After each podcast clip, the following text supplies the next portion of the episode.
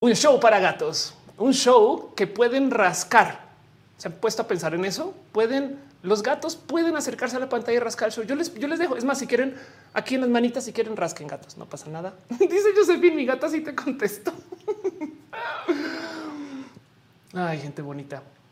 Pues bueno, entonces en miau, miau, miau, miau, miau, miau, miau, miau,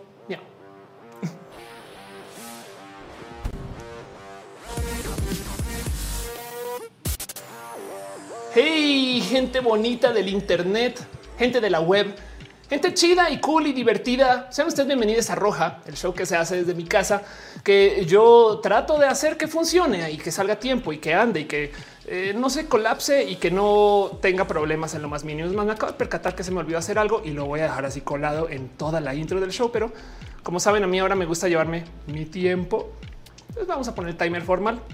Roja es un show que se hace para vernos una vez a la semana y darnos un poquito de amor, cariño, para darnos aprecio y para gozar y, vivir esta como cultura nerd en la que vivimos, que a veces bien que a la gente no le gusta que exista, ubican cómo es eso.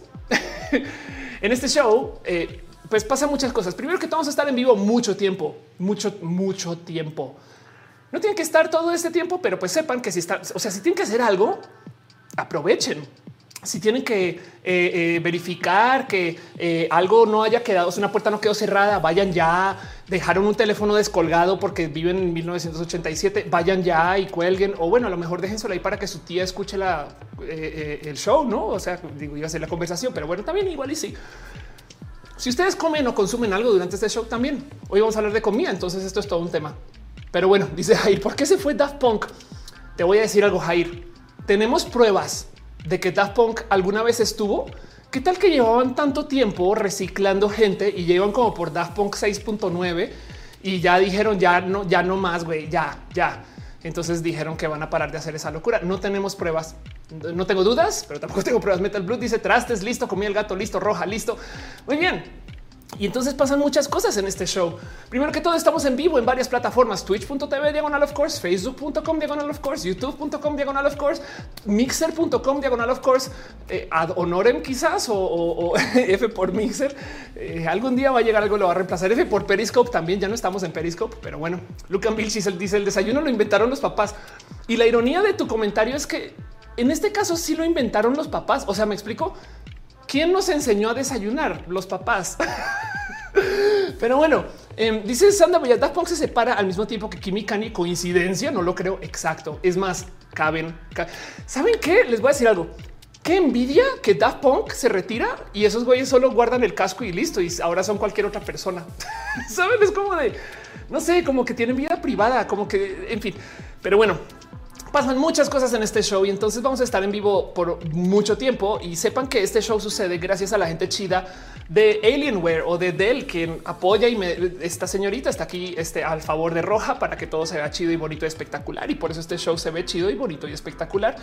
Y también este show sucede porque ustedes se encargan de que suceda. Ustedes mismos me dan como todo este cariño y amor. Y en eso quiero dar las gracias a la gente, por ejemplo, que está en el Patreon, Arturo Aleano, Navarro analógicamente, Sima Jarajicheja, Javier Tapia, Choc Cuevas, Aflicta, Ignis 13, Francisco Godínez y Trini P, quienes son este, parte de mi corazón a esta altura.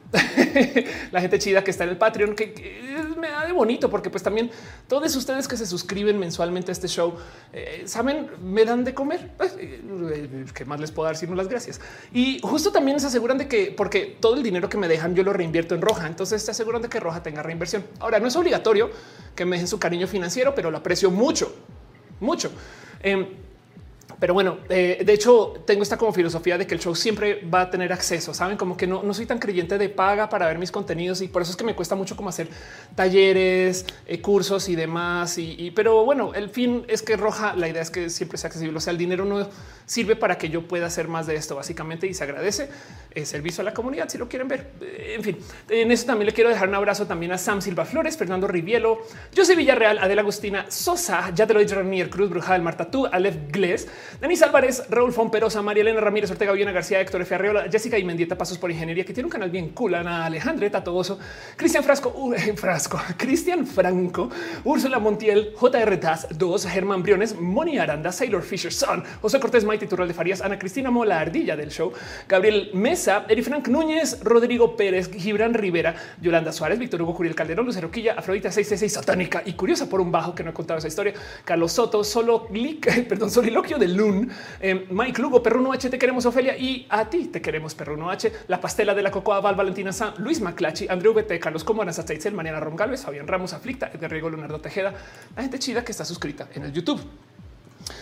Dice Kirby, el dinero sirve para que desayunes como te enseñaron tus papás. Exacto. Pero si ya está dejando abrazos financieros, Mariana Ron Galvez está dejando abrazos financieros y sepan ustedes que esos abrazos financieros se celebran con piñas. También Ranier Cruz dejó un abrazo financiero que se pasó así como por debajo, no me di cuenta. Eh, este, eh, muchas gracias, muchas gracias de verdad. Em, está preguntando eh, Salvador A7X Salvador que si volveré a Platzi. Sí, de hecho, em, a ver, a trabajar no, porque no sé si lo saben, yo, yo llevé una posición en Platzi en marketing pero eh, definitivamente si hay una invitación de Platzi, si viene hace nada hablé con Platzi, o sea, me invitaron a dar un curso a Platzi y no saben lo raro que se siente. Es como que hoy mi ego, ¿dónde guardo mi ego? Porque le voy a dar un curso a los y las profesoras, saben? Pero la verdad es que les hablé de la diversidad y entonces fue muy bonito y eso volvió a abrir las puertas, aunque siempre han estado abiertas porque Freddy Vega y Christian Manderhens básicamente son hermanos, por así un poquito. Pero bueno, Lismar dice qué idiomas son esos que no entendí. Ya se dije muchas palabras, eh, todas buenas. Sanda Bella también dejó este abrazos financieros. Gracias, te quiero un chingo. En general, eres una persona bien cool, eh, pero gracias por tu amor. Velázquez Carlos dice: Ah, perdón. Eh, sí, claro, moderación. No recordando, evitemos el abuso de mayúsculas, de repetir constantemente. en fin, sí, hay moderación en el chat. Ahorita hablo un poquito más de eso. H. San dice: Señor Platzi, un poquito así. Yuri Malona dice: Record Guinness por la frase más larga y rápida sin respirar.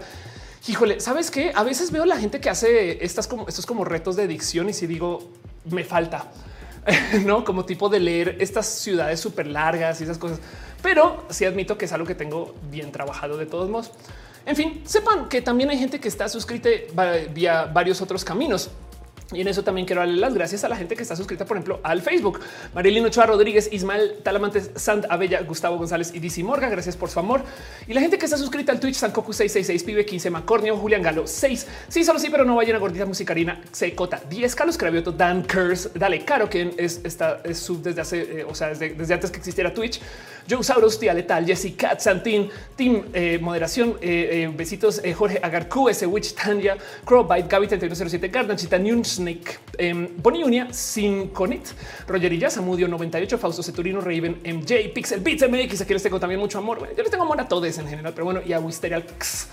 Y pues sí, como les decía, el chat está moderado. Entonces, si este chat está aquí y va a aparecer aquí, ¿por qué está mezclado este chat aquí? Porque como estamos en varios lugares, pues la gente de Twitch a veces no se entera que alguien escribió algo en YouTube.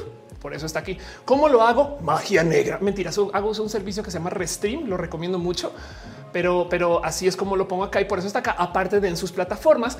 Y yo lo estoy leyendo allá. O sea, yo tengo, aparte de mi apuntador súper cool escondido, em, también tengo allá un teleprompter, como le ven, donde puedo leer que Gama Volantis acaba de decir hola, ya llegué. No le estoy leyendo la mente a Gama Volantis, ya quisiera.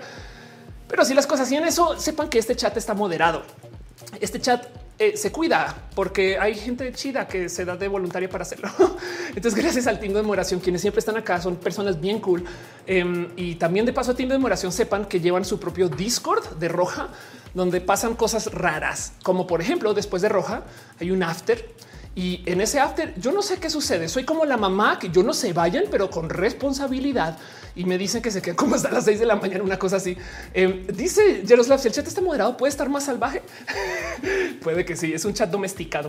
Eh, pero bueno, en eso quiero darle las gracias a Caro, Uva, Uriel, Fabián, Monse, Jesse, Tutix, Hígado de Pato, Acusi, Denis, Aflicta, Nisa Gama, Volantis. De paso, Nisa eh, este, hace estos peluches que están misteriosamente escondidos, pero eh, ver, eso es una piña de peluche bien cool y esto es un ajolotito bien cool.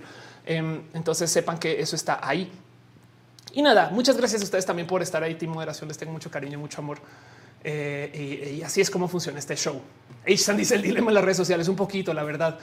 Hitesh dice clap, clap por los mods. Estoy totalmente de acuerdo con ese sentir. Así funciona. Y sí, justo de vez en cuando ven que en el chat aparecen piñas, Porque hay piñas, porque las piñas son el mejor regalo que nos podemos dar y con eso nos damos las gracias. De paso veo que acaban de dejar justo otro abrazo financiero. Muchas gracias de verdad. Mucho amor para Mariana Romgalves, quien deja este dinero eh, mexicano. Michelle Ángela eh, eh, Catalán, quien también está dejando abrazos financieros. Gracias de verdad.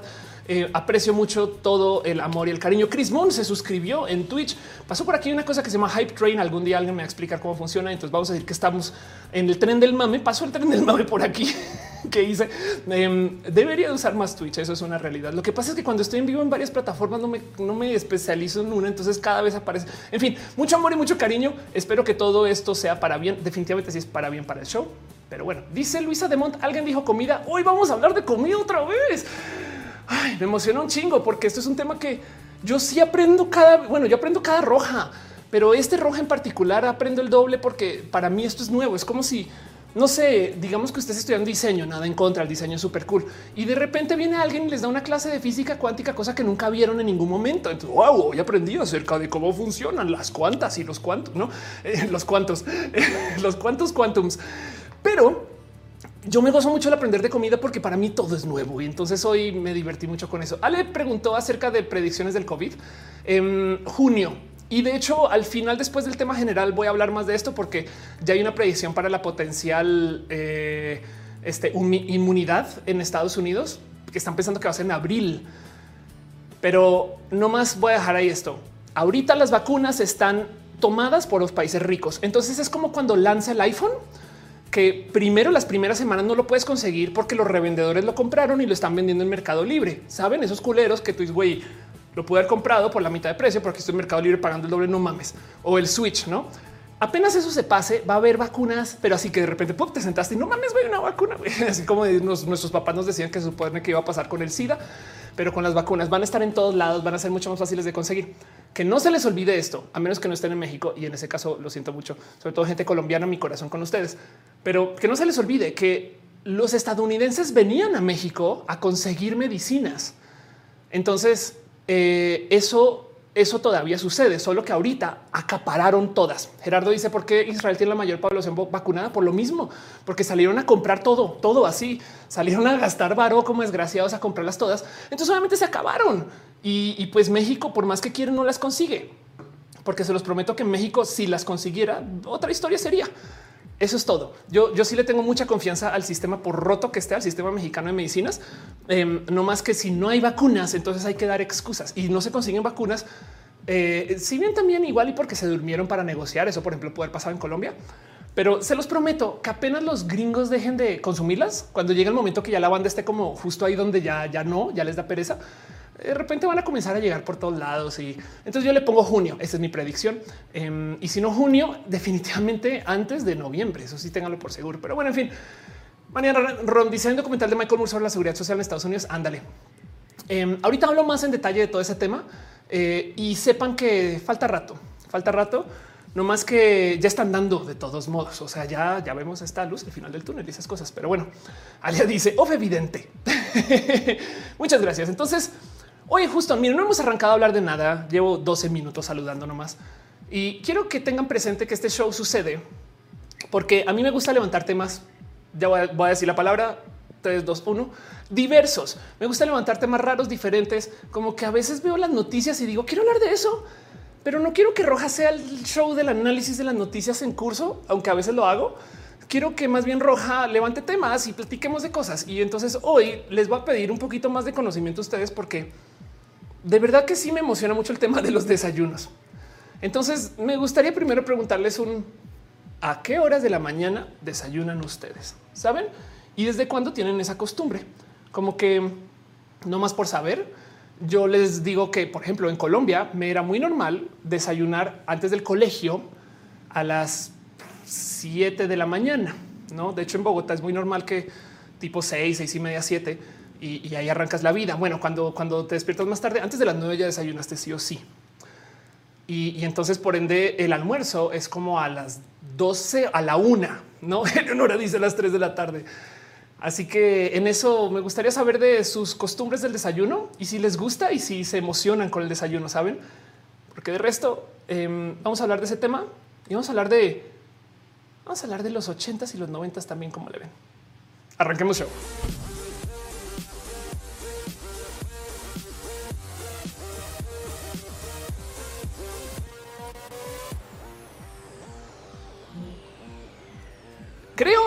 Es hora de hacer una pleca para explicar esto, porque cada que hable de comida me tengo que disculpar. Pero igual y de todos modos lo vuelvo a explicar por quincuagésima vez. Yo tengo muy mal sentido del olfato y de hecho ya es algo con lo que aprendí a vivir. Es como un daltonismo del olor.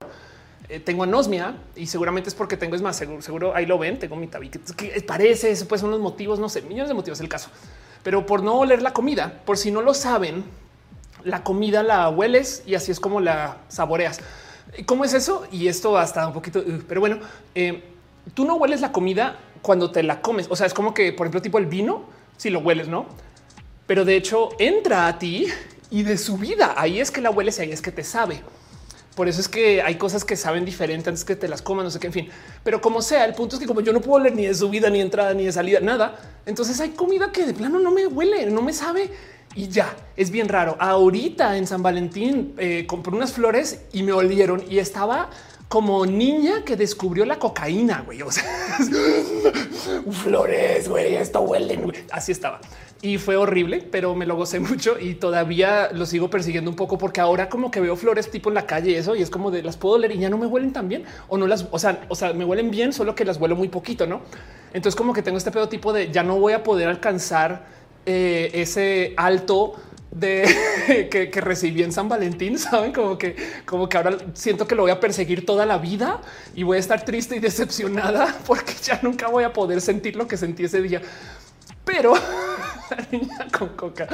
El punto es que justo la comida me sabe muy poquito y entonces hay un chingo de cosas que eh, me causan mucho ruido acerca de la comida en general pero que ni modo eh, eh, tengo que preguntar o investigar o demás. Por ejemplo, hace nada también me fui de viaje, mi refri sin querer lo dejé desconectado, había comida dentro que no sabía si se había dañado y me di cuenta, o sea, me la comí de repente comiéndola fue de, ah, no mames, si estaba dañada, pero no porque no, porque me supo, sino porque de repente comencé a ver que ella estaba dañada, ¿no?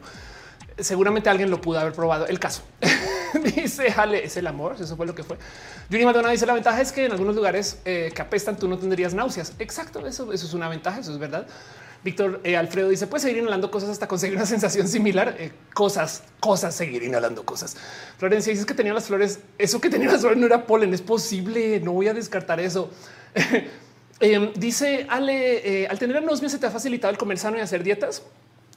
Sí, la verdad es que sí. Sabes que mira, ahí te va. No necesariamente por la anosmia en sí, sino porque entonces ya no tengo como deseos extremos de comida, no? O sea, como que si hay cosas que, o sea, lo dulce sí me llama la atención pero, pero no, no, no estoy como programada. Es que esto es difícil explicar. O sea, no estoy en contra, me explico. No, no, no es que les esté diciendo no, es que tú que tú que eres comido céntrico, entonces pues eres peor persona. No, eh, a mí me resbala eso un poquito, pero, pero justo no estoy como a veces me pasa que le digo a la gente voy a ir a tal pueblo en México. Uy, tienes que probar los tacos y yo sí me vale gorro. No, pero o sea, pero igual voy y los pruebo porque está chido, pero, pero lo único que conocen del pueblo son los tacos. No mames, güey, no hay nada más, no? Ese tipo de cosas me pasa. Entonces sí se vuelve más fácil comentar en rutinas cuando es obligatorio. Yolanda dice a las seis como un pan, desayuno a las 10, como a las tres, meriendo a las 8. Wow, muy bien. Eso en el dice cuando iba a la universidad, eh, si desayunaba a las 2 o 4 pm era temprano. Ok, si desayunaba a las 2 o 4 pm era temprano. Gracias a la pandemia desayuno a las 10 de la mañana. La pandemia te puso más en rutina que divertido. Em, y Misael dice, ¿cambiarías el eh, aumento del olfato por otro sentido? Sabes que a veces me gustaría pensar que debido a que no tengo olfato, algo hago mejor. No sé qué es, todavía no sé qué es. A lo mejor es que puedo hacer chasquido de dos dedos y entonces todavía no puedo decir si vale la pena el intercambio pero voy a asumir que sí, porque no puedo darle reversa. Sam Silva Flores decía por costumbre mi primera taza de café es a las seis, después a las ocho desayuno. Eh, Jonathan dice antes hacía ayuno, pero soy débil. Jess Cabrera dice eso también pasa cuando eres asexual. Ándale, eh, anda una cosa así. Eso, eh, claro, eso es una buena analogía. Arturo Aldama dice recuperé el olfato y el gusto cuando dejé de fumar. De hecho, tengo amigos y amigas y amigues que eh, se han operado la nariz y recuperan su olfato y, salen de su anosmia. Entonces tengo mucha curiosidad, pero pues como también hay dinero de por medio, entonces pues no lo he hecho. Pero bueno, el caso es que a mí me interesa mucho también el tema de la comida, porque creciendo yo me crié con esto y entonces ya sé, yo soy del 82 y entonces capaz si ustedes no se criaron con esto, pero capaz se crean con una versión de esto. Me explico. Digo, no necesariamente con este comercial, pero con este tipo de comerciales. Eso es lo más común.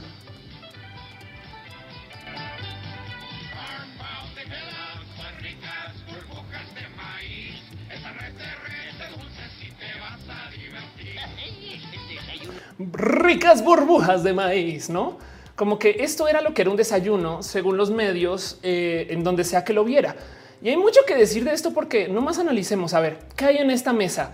Ok, ahí está su corn pops, que en esencia es granos, no, eso es un grano. Este es maíz, pues, maíz inflado, em, eh, leche. Eh, luego acabemos jugo de naranja y unas frutas. Y entonces eso era lo que era el desayuno, no como que yo me crié con esto. Y sí, la verdad es que hay gente que desayuna diferente, pero por ejemplo, desayunar salchichas para mí era como de no, güey, eso no pasa. Eh, como que me, sonaba raro y sí, sí me crié con el cereal. Tanto así que tengo un recuerdo muy bonito. O sea, yo me gozo este recuerdo de cómo mi señor padre un día volvió de viaje de Estados Unidos. Esto haber sido en los ochentas, quizás en los noventas, em, porque pues sí, bueno, haber sido en los ochentas a finales, pongamos el 89, 90. Eh, pero él volvió de viaje y abre su maleta y la maleta está llena de cereales que en Colombia no se conseguían. México tuvo más acceso a todo el mercado internacional, eh, sobre todo después del NAFTA y demás. Entonces, como que eh, para ustedes, como que no, no, no le, o sea, capaz si no lo topan así, pero, pero en Colombia tener cereales, cereales gringos, sea, wow. Y luego he hablado con gente que me cuentan de esas historias de la frontera, ha pasado. Em, entonces, no sé, como que tengo como este recuerdo, pero luego el tema es que yo me crié con esto. Hoy les pregunté a ustedes y me lo están diciendo aquí en el chat también. Y la neta, neta que pues sí, sí es verdad que eh, la gente no desayunó cereales, como que luego tu momento de qué pedo conmigo. Será que es una cosa eh, white colombian quizás, pero, pero aquí está el sur. Chile, ¿qué desayuna la gente? Chilaquiles rojos, machaca con verduras, frijos refritos. Em, este al crecer leche tibia. ¿Qué te pasa? wow. Yo no soy mexicana, pero solo un desayuno que me sepa más a México, sino es chilaquiles. Y sí, la verdad es que chilaquiles, eh, o sea, como que todo el mundo respondió chilaquiles, lo cual me, o sea, miren, me rebasó me rebasó que me dijeran que, desayunan chilaquiles, porque primero que todo, ¿se acuerdan ese roja cuando hablamos de las pizzas? Que caímos en la estadística que lo que más se consume en México son tacos. Ok, eso evidentemente, eso es, o sea, cómo no. Pero luego lo segundo que más se consume son pizzas. Entonces, ¿en qué momento todo el mundo desayuna chilaquiles? No como que de dónde sale. Pero bueno, capaz si no entra en la estadística, capaz de más, más cosas, no sé, o capaz si recuerda los chilaquiles, pero normalmente desayunaban otras cosas. Puede haber sido. Em, entonces eh, es, como algo raro de el qué es lo que debería de ser un desayuno. Yuri Maldonado dice gordita de chicharrón. Capitán Garra Negra dice eh, nada superará los va a superar los chilaquiles. Anda. Eh, Oscar Urquía dice sí, vi que Pizza Hut sigue abierto y no ha quebrado. Imagínate eso.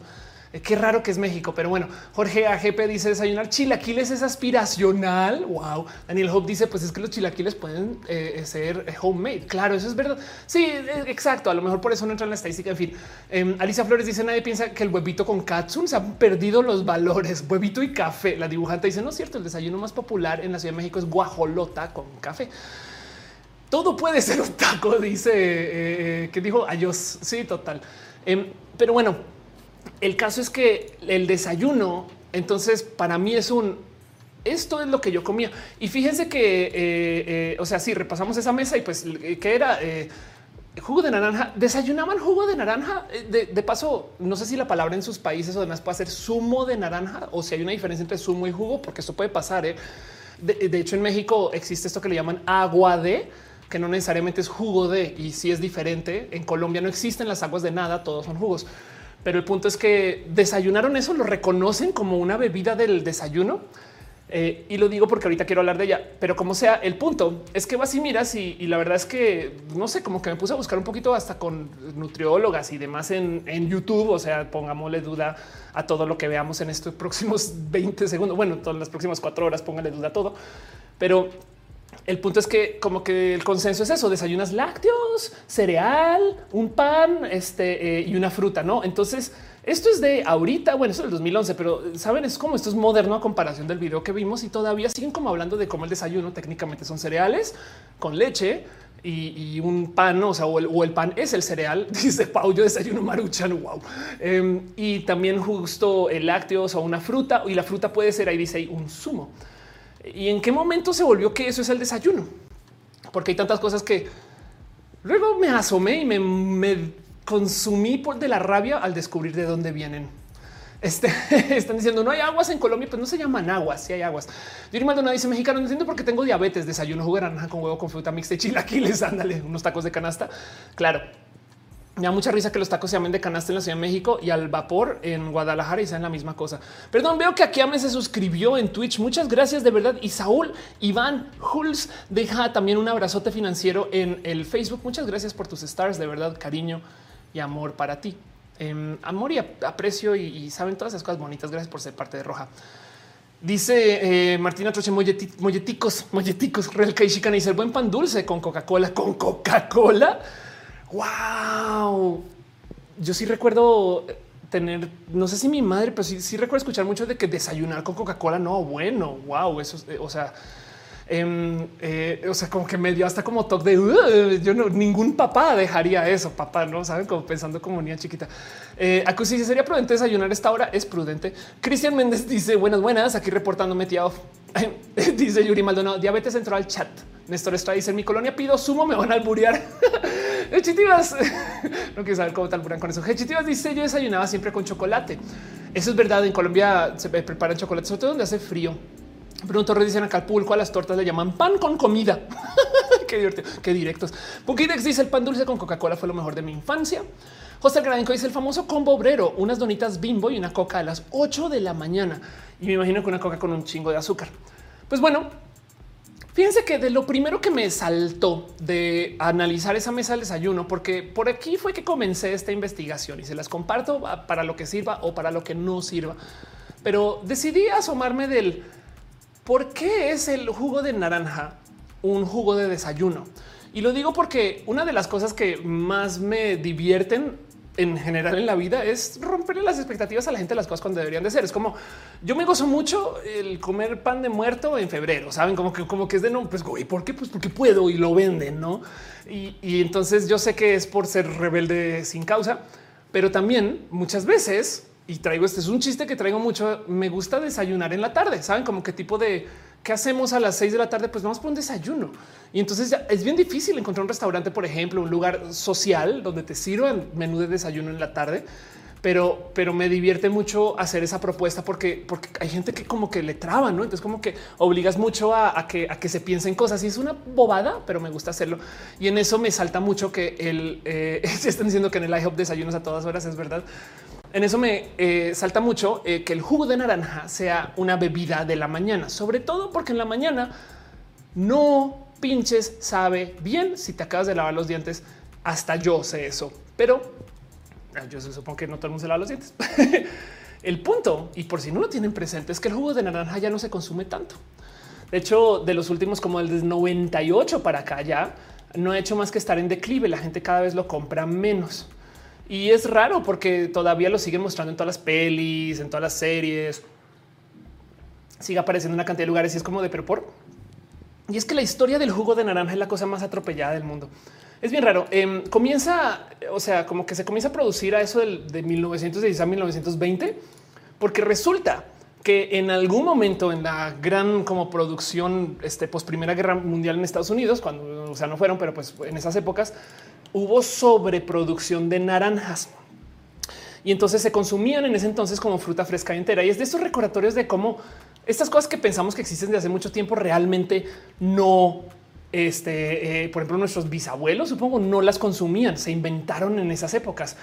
El tema es que a eso de 1916 básicamente hubo una sobre, sobreabundancia de naranjas y entonces crearon un como consorcio de, eh, este, de naranjeros, por así decir, que se llama nada más y nada menos Sunkist, que es esta marca que puede que conozcan o no. Em, pero el punto es que esto fue como la unión de naranjeros y naranjeras que se dedicó a vender todas las naranjas que sobraban de 1916, básicamente. Y el primer proyecto que se inventaron para deshacerse de todas esas extra naranjas, o sea, para poderlas vender, fue venderlas como jugo. Entiéndase, decidieron que iban a eh, eh, presentarlo de otro modo súper cool para que la gente lo pudiera consumir. Y entonces literal se inventaron esta cosa que es bebe una naranja y se inventaron el jugo de naranja. No existía.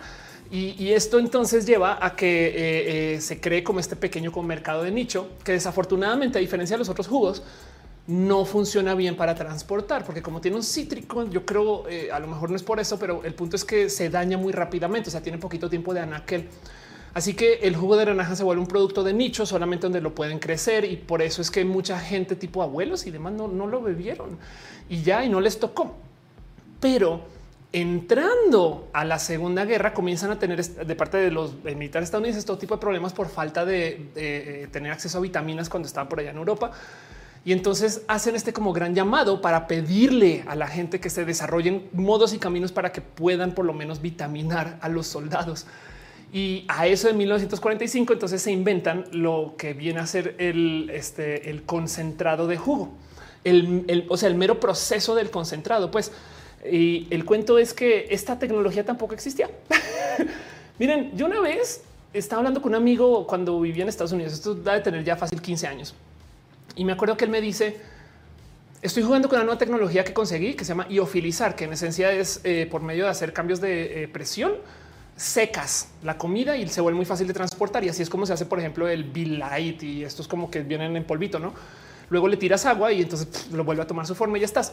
Y él me decía, quiero comenzar a iofilizar frutas. Si ese día le hubiera dicho, invierto contigo, eh, ahorita estaría siendo muy millonaria. Pero bueno, el caso es que, que no se nos olvide que estas tecnologías de transporte se están inventando, ¿no? Eh, dice Abril Terrazas, eh, también hablarás del ayuno. Ahorita levantamos ese tema un poquito. Eh, Eduardo dice el jugo de naranja Lala sabe rico. Isaí dice saludos, muchas gracias por gracias a ti por estar acá. Daniel Hope dice me recuerdo la campaña publicitaria de A Sandwich. Exacto, ver más backs. Jairo Lara dice justo hace poco me da curiosidad cómo es que tenemos horarios tan establecidos para comer. Total. Luisa Amos dice que no es lo mismo desayunar que almorzar. Se almuerza a la media mañana, se desayuna en la mañana. Eso está, lo pongo muy en duda, porque más en México no almuerzan, comen y entonces comen por la tarde y entonces hay, en fin. Caro dice Tropicana en México. Eh, Daniel Hope dice: Me recordé la campaña. Ah, ya te había ido, perdón. Eh, este están dejando piñas. Lili dice lo que cenamos en México de cualquier cosa acompañada con frijolitos es indispensable en muchos países. Mi esposo chileno siempre me lo recuerda. Claro que ahora ya es fan. Anda, en Medellín normalmente son huevos pericos con arepa y quesito y chocolate. Exacto. Ay, como el quesito de la mañana. Eso es verdad. Lo más colombiano que hay desayunar con queso. Y hay gente que se asombra con eso. Em, perdón, eh, no más me asomo para dar un abrazo aquí a M0207, quien se suscribió en Twitch. Gracias por tu amor y puso muchas gracias. Pero bueno, el caso es que de eh, esto que es eh, o que se volvió como los procesos del transporte del jugo. Entonces, hacia 1945 se inventan este proceso para poder transportar el jugo de naranja, no el concentrado. Y el concentrado, entonces, nada, pues lo llevas, le pones agua y bueno, eh, en fin. Sucede que se acaba la guerra y ya no hay como necesidad de hacer estos productos, pero entonces, al tener tanta extra fruta producida pensando que el gobierno iba a comprar, otra vez está en el mismo problema. Y en el 45 es que arranca el verdadero tren del mame de promocionar la naranja como eh, algo que te tiene que acompañar en las mañanas. De hecho, eh, tanto así que los Sunkist, quien básicamente son, perdón, eh, dominan y crean esta cosa que es no Minute Maid. Em, y en eso se alían con Bing Crosby, quien es, por así decir, eh, una persona en comunicación de la época. Saben, es como si o sea, consiguieron a Luisito Comunica y lo pusieron a hacer, hacer contenidos acerca de el consumir jugo de naranja. Bing Crosby le dedicaba en ese entonces, según todos los días, o sea, cinco días a la semana que iba al aire, le dedicaba todos los días un tiempo a hablar acerca de los beneficios de desayunar con jugo de naranja. Y pues tengan en cuenta que en ese entonces el mero hecho que se esté hablando en la radio de cualquier cosa, pues primero que todo no había tantas emisoras, saben? O sea, sí era muy importante. Em,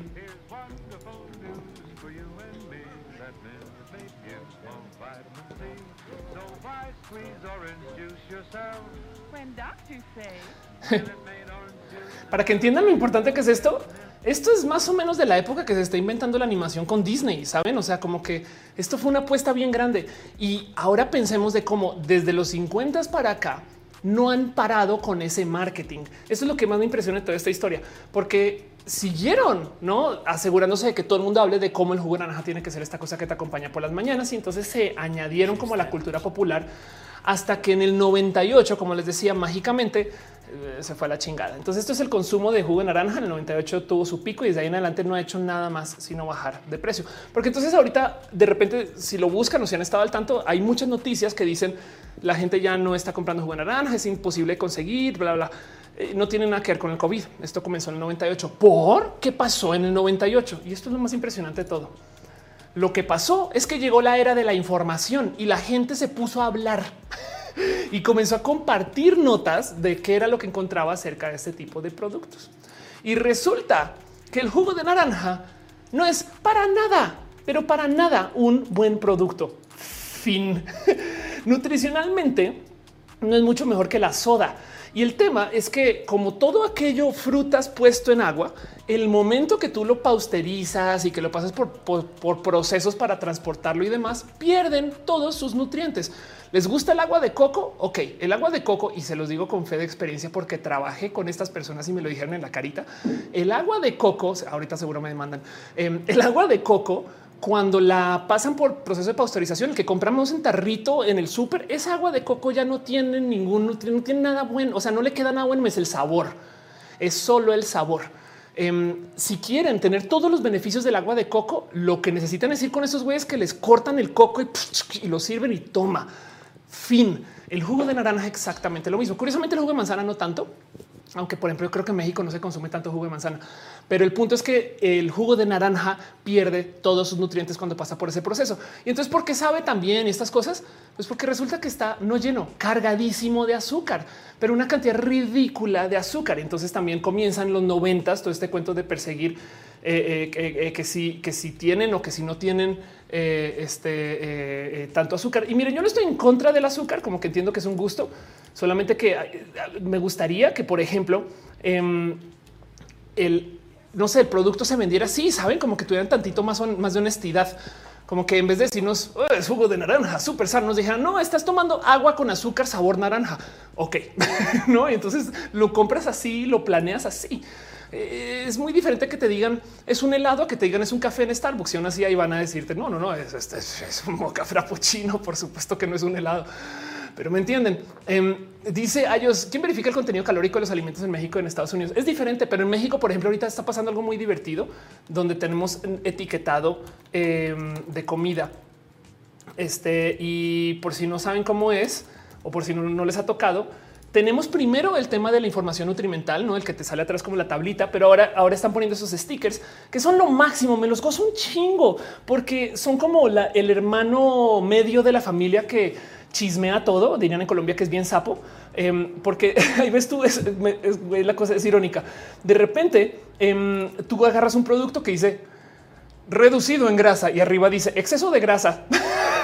Saben, es como de hey, hey, hey, deja de chismear, güey.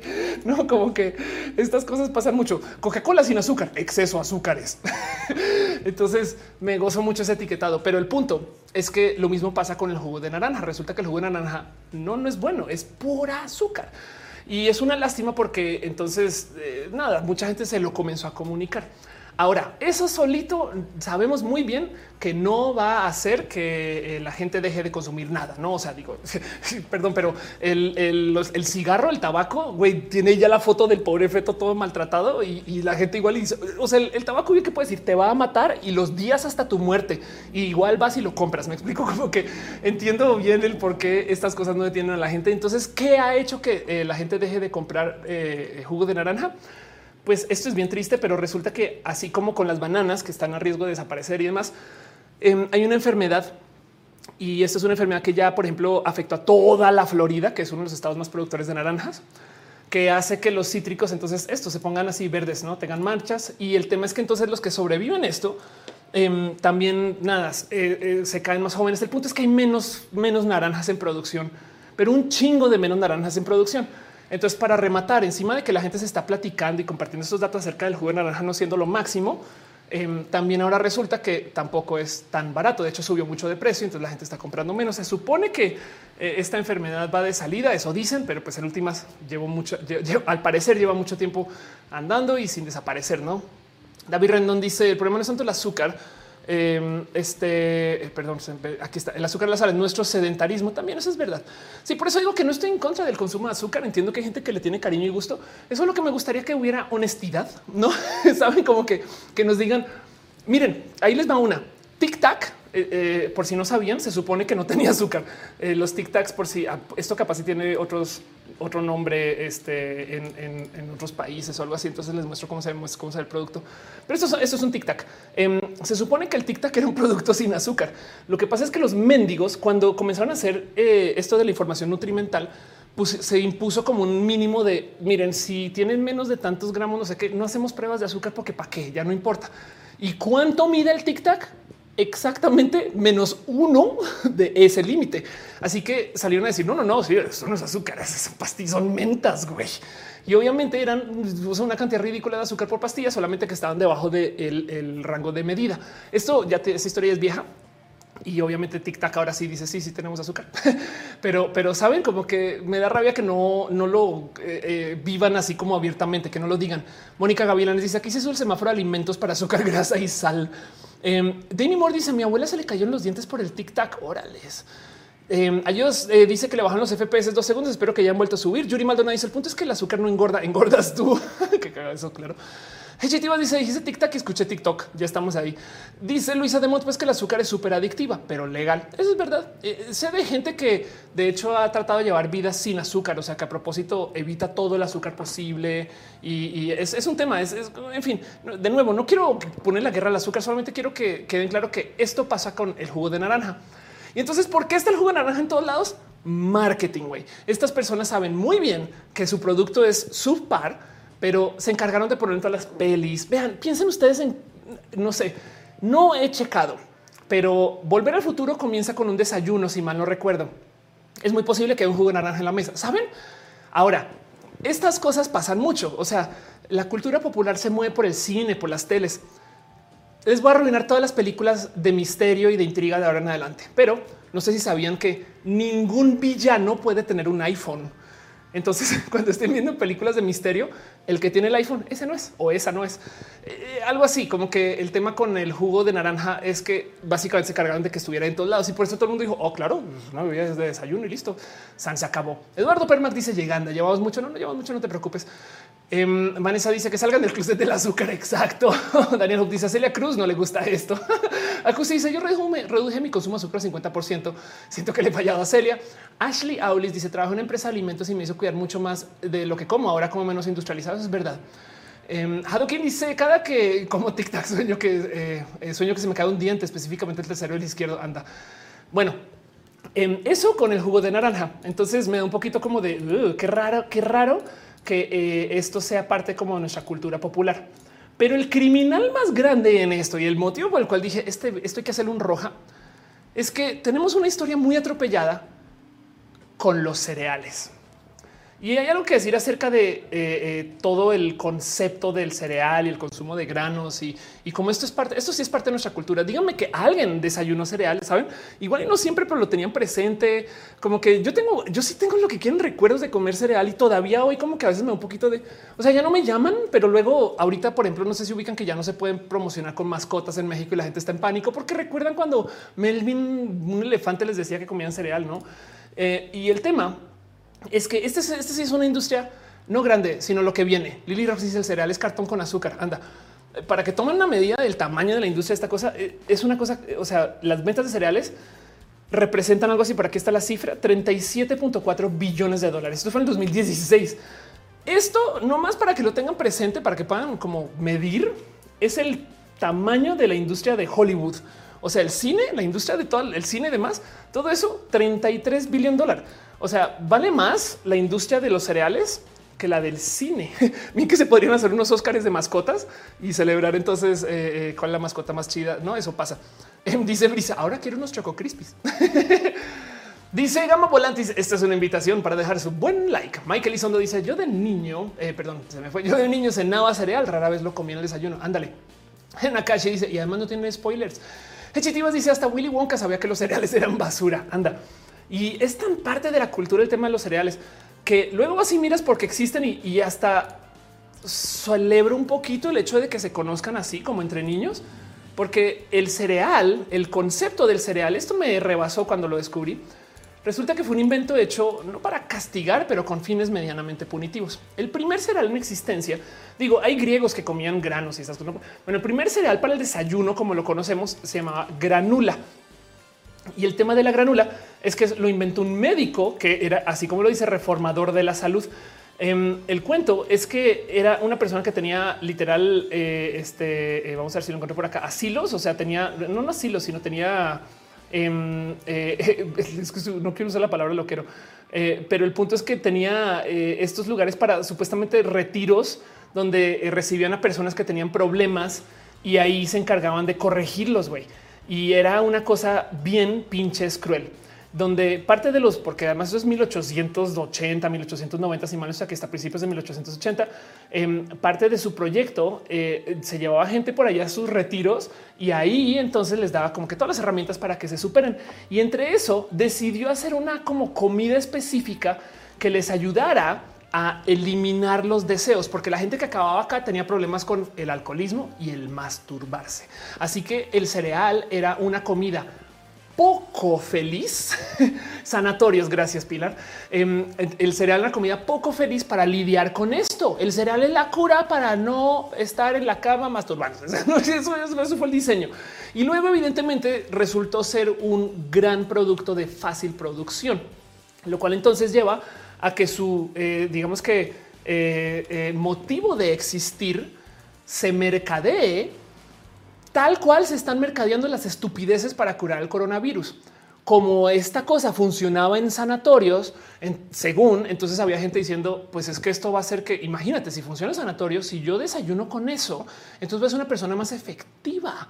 Y en esta mentalidad de mil, pues bueno, de cambio de siglo eh, anterior, anterior, o sea, 1890, hacía como sentido el sí, güey, es el esfuerzo, le estoy poniendo la chambita, estoy desayunando esta cosa horrible y eso me va a hacer mejor persona. Dice Víctor, efectivamente el cereal cura el alcoholismo y el onanismo. Dice eh, eh, Vete Dance, eh, el dolor con Badia y Lolo, episodio 13 cereales. Ahí hablan del inicio de los cereales. Ándale, exacto. Aquí me dice, pues yo difiero con eso con los que comemos cereales, evitamos la fapación. Yo también, bastante, bastante. Pero bueno, Vitali dice visto el documental de Netflix, no específicamente, eh, sino de ahí creció las empresas. Anda Luis Hiram dice nadie nunca en la vida. Mm, mejor me chingo un cornflakes en vez de tocar así total. Pues el punto es que eh, los cereales entonces se vuelven productos de fácil venta porque resulta que la gente les ve sus beneficios porque funcionan los sanatorios. Eh, o sea, literal, por el mismo motivo por el cual la gente compra estupideces para el COVID. Y ahora entonces le da segunda este personaje quien con solo decirle su apellido van a saber exactamente quién es, pero es una persona de apellido Kellogg. Así que aquí está. Los copos de maíz fueron parte de una cruzada contra la masturbación. Y el cuento es que eh, eh, el señor Kellogg lo trataba de mercadear como curas para ser mejor persona. De hecho, es más, a ver si la imagen está por acá. El cereal, o sea, el, el, Kellogg's original eh, fue este mismo desarrollo que se hizo para el sanatorio, simplemente que lo empaquetó para como el consumo general. Y entonces eh, que lo catalogó 39 síntomas diferentes de una persona afectada por la masturbación, que incluye enfermedad general, desarrollo efectuoso, cambios de humor. La solución fue una dieta saludable. Pensó que la carne y ciertos alimentos sabrosos o condimentados aumentaban el deseo sexual y que la comida más sencilla, especialmente los cereales y las nueces, podrían frenarlo. ¿En qué momento se volvió que esto fue el tigre toño me rebasa. Saben como que ahí sí digo wow, la gente que trabaja en marketing, cómo lograr la vuelta a las cosas. Eh, Wanda Mónica dice eh, sanatorios, balnearios, caminatas, ejercicios. Alia dice no, no, no, no, no, ten cereal. Em, dice Franco, pienso que si las empresas que fabrican alimentos fueran honestos en cuanto al contenido de azúcares, grasas, no los forzarían con la norma etiqueta para. Sí, pues por supuesto. Eh, Roberto Pulido dice que le gusta este show. Muchas gracias por estar acá. Dibujante dice yo esa época y confirmo que es mentiras. Es mentiras. Ándale. ¿Qué lo que dice Jonathan? Lo que acaba sucediendo es que eh, el producto de Kellogg's se lanzó. Aquí está la imagen eh, como un producto que justo ayudaba a tu salud. Entonces, esto es el así se vendía la granula. O sea, bueno, así la conseguían. estamos hablando de 1800 y tanto. Así se vendía eh, el primer producto de Kellogg. Aquí está de Kellogg Food Company. Y vean esto hace que tu sangre sea mejor, no enriquece tu sangre. Era un producto de salud y entonces justo era bueno porque no tenía nada. Me explico. O sea, como que el tema era Em, no sabe bien. Es a propósito. O sea, la idea es que no tenga eh, nada bien, nada bueno para ti. y por eso es que lo vas a querer consumir porque entonces te vas a castigar, no? Y, entonces ahora tenemos este raro cereal que tenemos hoy que deriva de aquí, porque resulta que, y esto es lo que más me impresiona de todo esto, que para poderle dar la vuelta y seguir vendiendo este producto, Kellogg o Kellogg's, ya entrando a los 40, decidió darle un giro al cómo y por qué conseguimos cereales y se inventa una cosa que me rebasa que todavía exista si esto viene desde los 40. Pero fueron los que comenzaron a hacer marketing de que el desayuno es la parte más importante de tu día. En esencia, esto no existía. O sea, esto no, este, este como concepto no, no era parte de la vida de la gente. Y en marketing comenzaron a decir: toma un buen desayuno, haga un mejor trabajo. Lo que abusaron estas personas fue como la cultura de la fábrica y decir a la gente: es que la comida ya está preparada, güey. No tienes que cortar nada, no tienes que hacer, o sea, le ponen leche, pum, se han sacado desayunas y te vas a tu fábrica a trabajar. Y si desayunas, trabajas mejor. Y lograron convencer a la gente de que esto era una realidad.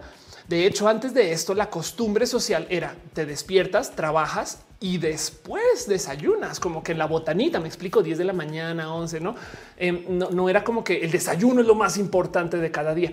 Y eso entonces se siguió desarrollando como herramientas de marketing y a eso de los 50 se inventan esta cosa que justo también me parece súper cruel, que, es cuando deciden atar los cereales a mascotas. Y estas fueron las mascotas más famosas, no fueron las primeras. de hecho, el tigre Toño fue de las primeras mascotas, que tampoco fue la primera. Pero esto, esto yo creo que, eh, si mal estoy, es la campaña de promoción más eh, añeja que existe o sea, y que más tiempo ha estado al aire, Snap, Crackle y Pop, que son como los sonidos que hacen los cereales. Eh, este, en fin. Em, y el tema es que el atarlo con mascotas es porque se dan cuenta. Y estas son palabras que quedaron por ahí documentadas de cosas que se decían en Kellogg's, que si tú tienes a un niño pidiendo el cereal, entonces tienes dos vendedores, el vendedor de la tele y el niño. Así que cuando la mamá esté en la tienda comprando, el niño le jala así como la falda de mamá, mamá, cómprame el cereal porque yo vi que el, que el tigre Toño me dijo que lo compré. Saben como que en los 50 esto era de malvadez. O sea, esto no es como de hoy, qué tierno, güey. Era gente planeando cómo hacemos que eh, este dice Uriel, confirmo. Yo todavía así creyendo que si no desayuno me va a desmayar. Ándale. Eh, hola, estoy muerto. Eh, me enamoré siendo un fantasma. Dice de dónde viene el concepto del desayuno? ¿Qué significa? Ahorita hablamos de eso. Ahorita hablamos de eso un poquito. Solamente ten presente que desayuno viene de desayunar, o sea, rompes el ayuno, breakfast. Eh, Rox dice, por me pregunto qué porcentaje de cereal tendrán los cereales en la actualidad. René Cruz dice, bueno, como por esa época también se promocionaba la cocaína como remedio, eso es verdad. Pero el punto em, es que eh, esta campaña de que tienes que tener un buen desayuno y de que es la comida más importante, es eso, es una campaña. Me rebasó cuando me senté a ver el cuando es el momento más óptimo para comer? No es el desayuno, güey. Y aún así mucha gente todavía lo trae. Ahora sí es delicioso despertarte y comer, aunque la duda ahora sí eso es porque ya lo aprendimos. No pensando que había gente que antes no desayunaba y yo tengo amigas que se despiertan y no desayunan y siguen con su vida y ya por ahí van. Entonces em, hay algo ahí raro porque eh, luego es que eh, comienzan a promocionar todo esto que fue con lo que yo me crié. Y esto ya entró en los ochentas, que fue el auge del cereal, el auge del marketing del cereal. El momento cuando esta cosa explota de verdad em, es en los ochentas, o sea, como industria, pues cuando se inventan esta frase que puede que esta sí la reconozcan, que es parte de un desayuno equilibrado. ¿Les suena? ¿No? ¿O lo han escuchado en inglés? Part of a complete breakfast. Esta frase es, yo creo que esto sí es de lo más malvado que hay. Em, y lo digo porque primero que todo, esto es una admisión de culpa.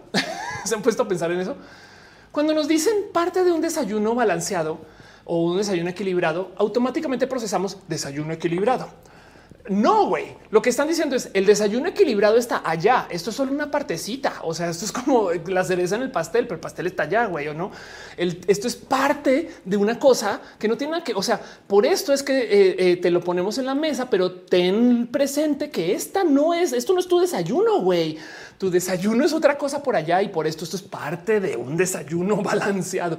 Y para rematar justo el, que usa el término de balanceado también es súper cruel, porque entonces implica que sin esto está desbalanceado. Ya ven por dónde va. es un fino, es una fina línea de este genialidad de marketing, como que el que la gente ahora piensa en términos de que si el desayuno debe de estar balanceado y que se tiene que ser completo, viene de acá, de, de gente que trabaja en marketing, que se sentó a pensar un cómo comencemos a la banda para que desayunen cereal. Güey.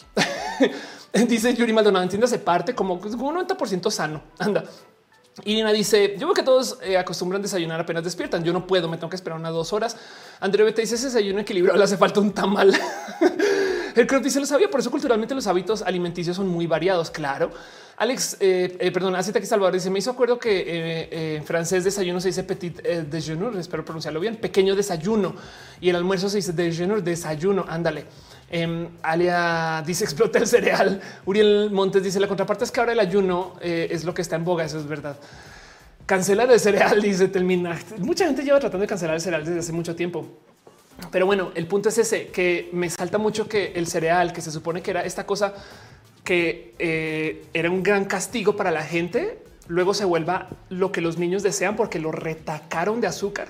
Y luego para rematar, y que de paso hay que hablar de algo de eso, porque no sé si lo saben, pero los cereales que se le mercadean a los niños en promedio tienen algo así como 40% más azúcar que el que se le mercadea a los adultos y las adultas. Entiéndase, eh, hay padres por ahí que no saben, no, o sea, bueno, igual ya lo recuerdan porque los comen de chiquis, pero que no saben lo dulces que son los, los cereales de niños.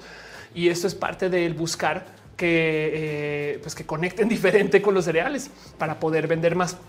Porque en últimas, la verdad es que no, no tienen tanto valor nutrimental y solamente están ahí para supuestamente em, darnos como parte de un desayuno balanceado, que no es el cereal. Miren, lo impresionante es cada que vean un cereal, quiero que les quiero que vean lo que es una medida estándar de un cereal. Esto es un plato de este, esta es la medida estándar del cereal, eh, que de paso este no es un plato de sopero, o sea, el cereal, cuando dice tantas, tantas porciones, sirve tantas porciones, están tomando en cuenta que esto es lo que te tienes que comer eh, y en eso te estás comiendo 170 calorías aproximadamente. Son eh, eh, tres cuartos de copas de cereal, media copa de leche. en el orden en el que lo pongan, esto es lo, que dan. No es un, no es un plato sopero. Em, y, y justo como lo dice acá el video, la gente que usa los platos soperos para el cereal se están sirviendo tres veces o a veces cuatro em, lo que deberían de estar tomando, lo que quiere decir que su desayuno es como 700 calorías y no tiene más sino azúcar y básicamente un modo de transportar el azúcar a tu boca, que es el cereal y ya. Entonces, de nuevo, yo no estoy peleada con que la gente le guste el cereal. Delicioso, a mí me parece espectacular ir y, o sea, yo ahorita feliz voy y me compré un fruit roll up como cuando era niña chiquita y, me lo gozo, ¿saben? Y, ya. Y la Coca-Cola con azúcar, sin eso todo es, me vale madres. Eh, más bien a mí lo que me arrabia es que nos mientan, ¿saben? Y como que nos vendan el cereal como esta cosa que se supone. O sea, hay comercial de cereal que habla acerca de los feminismos y te das, un poco de, o sea, qué bueno que apoyen a causas, pero del otro lado también da un poco de, pero güey, tu producto no tiene nada que ver con eso. Y ahora del otro lado, el otro día le decía a alguien qué difícil es ser trabajar para Coca-Cola, que ya mercadeó su bebida con todo, todo, con todas las emociones, con todos los animales, con todas las historias, todo, con todos los deportes, todo, todas las películas, todo. Entonces, como que ahora, ahora, ¿cómo promocionamos esto? Güey? Lo mismo con la comida, como que también por eso entiendo una porque se fueron con mascotas, porque ya no sabían qué más decir, no es como que claro que no pueden hablar acerca del bien del comer, del comer de cereal, no? Manena Rom Galvez dice: Yo pido mi desayuno con mucha azúcar, pero sin gluten, por favor, quiero estar saludable. Eh, Robin Jonko dice azúcar. Acusi dice cada que eh, sonríe. Llegó nada. Gracias. Irina Aguirre dice nunca me había gustado el cereal. Es demasiado soso. Eh, Irina dice cancelemos a Celia Cruz. Ya no nos normalizó el consumo del azúcar de manera subliminal. Yuri dice parejas tóxicas, cereales tóxicos, frutos tóxicos. ¿Cuántos más? Mónica Gavilanes dice son como los productos que se ponen la etiqueta de ecológico solo para vender más un poquito. Y Víctor Michelena dice son riquísimas. Total. Así que miren, nada más quería hablar de esto porque me sorprende que volviendo a la mesa de, lo que, de lo que es la mesa del desayuno, volviendo a, lo que se supone que es esto es un desayuno balanceado y el cómo me crié, sí me da un poco de que es verdad, güey. O sea, ni el cereal eh, es parte del desayuno, ni el jugo de naranja es parte del desayuno. No sé si la leche, me explico porque no debería estar con entonces que coma desayuna frutas, no como que sea un poco de no puedo creer eh, eh, cómo todo esto del cómo nos enseñó que se debería desayunar, ni al caso. Y todo es como parte de como el mito del desayuno, lo cual entonces me deja la duda de qué más se habrá aprendido en los 80s y 90s que ni al caso. Saben como que luego y pienso si esto hay que cuestionarlo, qué más no? Y, y, tengo muchos pensares de eso, pero me salta mucho el mero concepto del desayuno y les voy a decir por qué. Como colombiana, te das cuenta rápidamente que en México comen rarísimo o como mexicanas, capaz si se dan cuenta ustedes que la gente por fuera de México come rarísimo, como sea que lo quieran ver. Miren, mis horarios de comida cuando yo estudiaba en el colegio en Colombia eran así. Desayuno a las seis o seis y media porque la hora de entrada de las clases era las siete. Lo mismo en la universidad. El almuerzo es a eso de la una a más tardar, pero yo recuerdo de tener hora de almuerzo en mi colegio a las once y media o a las doce. Y luego en la tarde, eh, ahí entonces tienes tu comida. Y la comida es la última del día y te vas a, lo que sea después de eso. Y bueno, capaz asiste otras cosas y comiste más otra vez. Pero el punto es que técnicamente la comida la última del día es como eso de las seis o las siete. Eh, puede variar, evidentemente, y que sí que la costa, que sí Cali, que sí Medellín, yo sé. Pero el punto es que eso más o menos pasa. Luego en Estados Unidos es medianamente así. En México, primero que todo, no hay almuerzo. Y entonces hay un como momento bien bonito que me gusta o me lo gozo me lo gusta, me lo gusta, me lo gozo mucho, donde eh, los mexicanos, entonces hay desayuno, pero luego entonces hay comida. ¿Qué pasó con el almuerzo? ¿Dónde está el almuerzo? No, ya la comida y la comida no es a la una, es como a las dos o a las tres a veces. De hecho, los domingos como de evento familiar y reuniones, las comidas son como a las cuatro. Y por eso digo que me lo gozo, porque los colombianos que no están listos para este pequeño momento de shock cultural se van a morir del hambre en las reuniones familiares o en los eventos sociales porque esperan llegar a un barbecue y que a la una ya todo el mundo ya comió, güey. Y mientras tanto a las tres de la tarde están poniendo la cabeza y es como de sufre colombiano recién llegado, como yo en su época. Pero el punto es que eh, en México luego entonces tienes la comida y luego tienes una cena. Y por mucho tiempo tuve muchas dudas hasta que alguien me dijo, es que aquí corrieron los horarios. Entonces si desayunas, pero luego debería de haber un almuerzo entre este, entre el desayuno y la comida. Pero no sucede porque lo que hace la gente es que come tantito más temprano que ya casi que queda como almuerzo o este, eh, este almuerza tan tarde que ya es ya casi la hora de la cena, según. Y luego entonces eh, tienen eh, una comida más de la noche porque si no se mueren de hambre, básicamente. Ahora, también en México se maneja esto de las botanas, las colaciones, en fin. Ha sido bien como raro de descifrar, pero pues el punto es que me salta mucho el de lo de las costumbres de a qué hora se debería de comer porque tenemos esta leyenda de que se supone que tenemos que tener tres comidas al día por Lily Rocks. Ahorita vuelvo con esa pregunta. Mientras tanto les leo. Lily Rocks dice acá en los pueblitos michoacanos hay desayuno, almuerzo, comida, cena y merienda. Exacto. Em, dice sonrisa en tu jícama con sal. El chilito Mayachan dice mi familia se desayuna, almuerza, come y cena. Anda, ahí estás. Lily Rocks dice acá en los pueblitos. Ya te había leído. Luisa Demont dice, em, pero es desayuno, almuerzo, comida, merienda y cena, no? Yuri dice: Me pasó que mis compañeros colombianos siempre ponían juntas a la hora de la comida. Anda, exacto. Es más, yo todavía lo hago. Este es mi hack. Este es mi hack de cuando me preguntan cómo haces tanto, Ophelia. Esto es parte de mis hacks de productividad. Ahí se los dejo.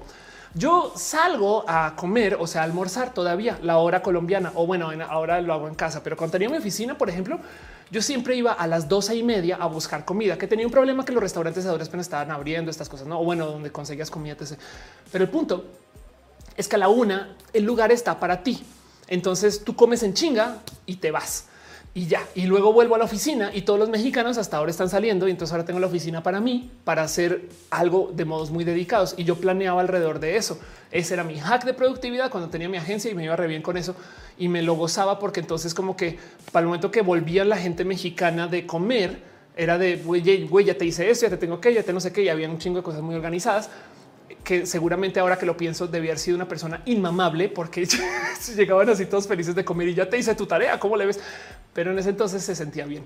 Y el punto es que eh, abusaba un poco de eso, de que, de que la hora de la comida en Colombia se supone que ya comiste, o sea, en fin, pero eso mismo, o sea, en Estados Unidos también pasa igual, no sé si en Latinoamérica, el punto es que hay deshoras y veo que ya están hablando del brunch entonces dice Sonrisa, ¿en qué parte va el mate? El mate va siempre. son tus baterías. Víctor Milchon dice, ¿puedes compartir otros hacks de productividad? Este duerme bien. Em, le voy a pensar, voy a pensar. Pero bueno, Eduardo dice desayuno 6, 9, almuerzo 10, 11, comida 1, 3, merienda 4, 6, cena 7, 9.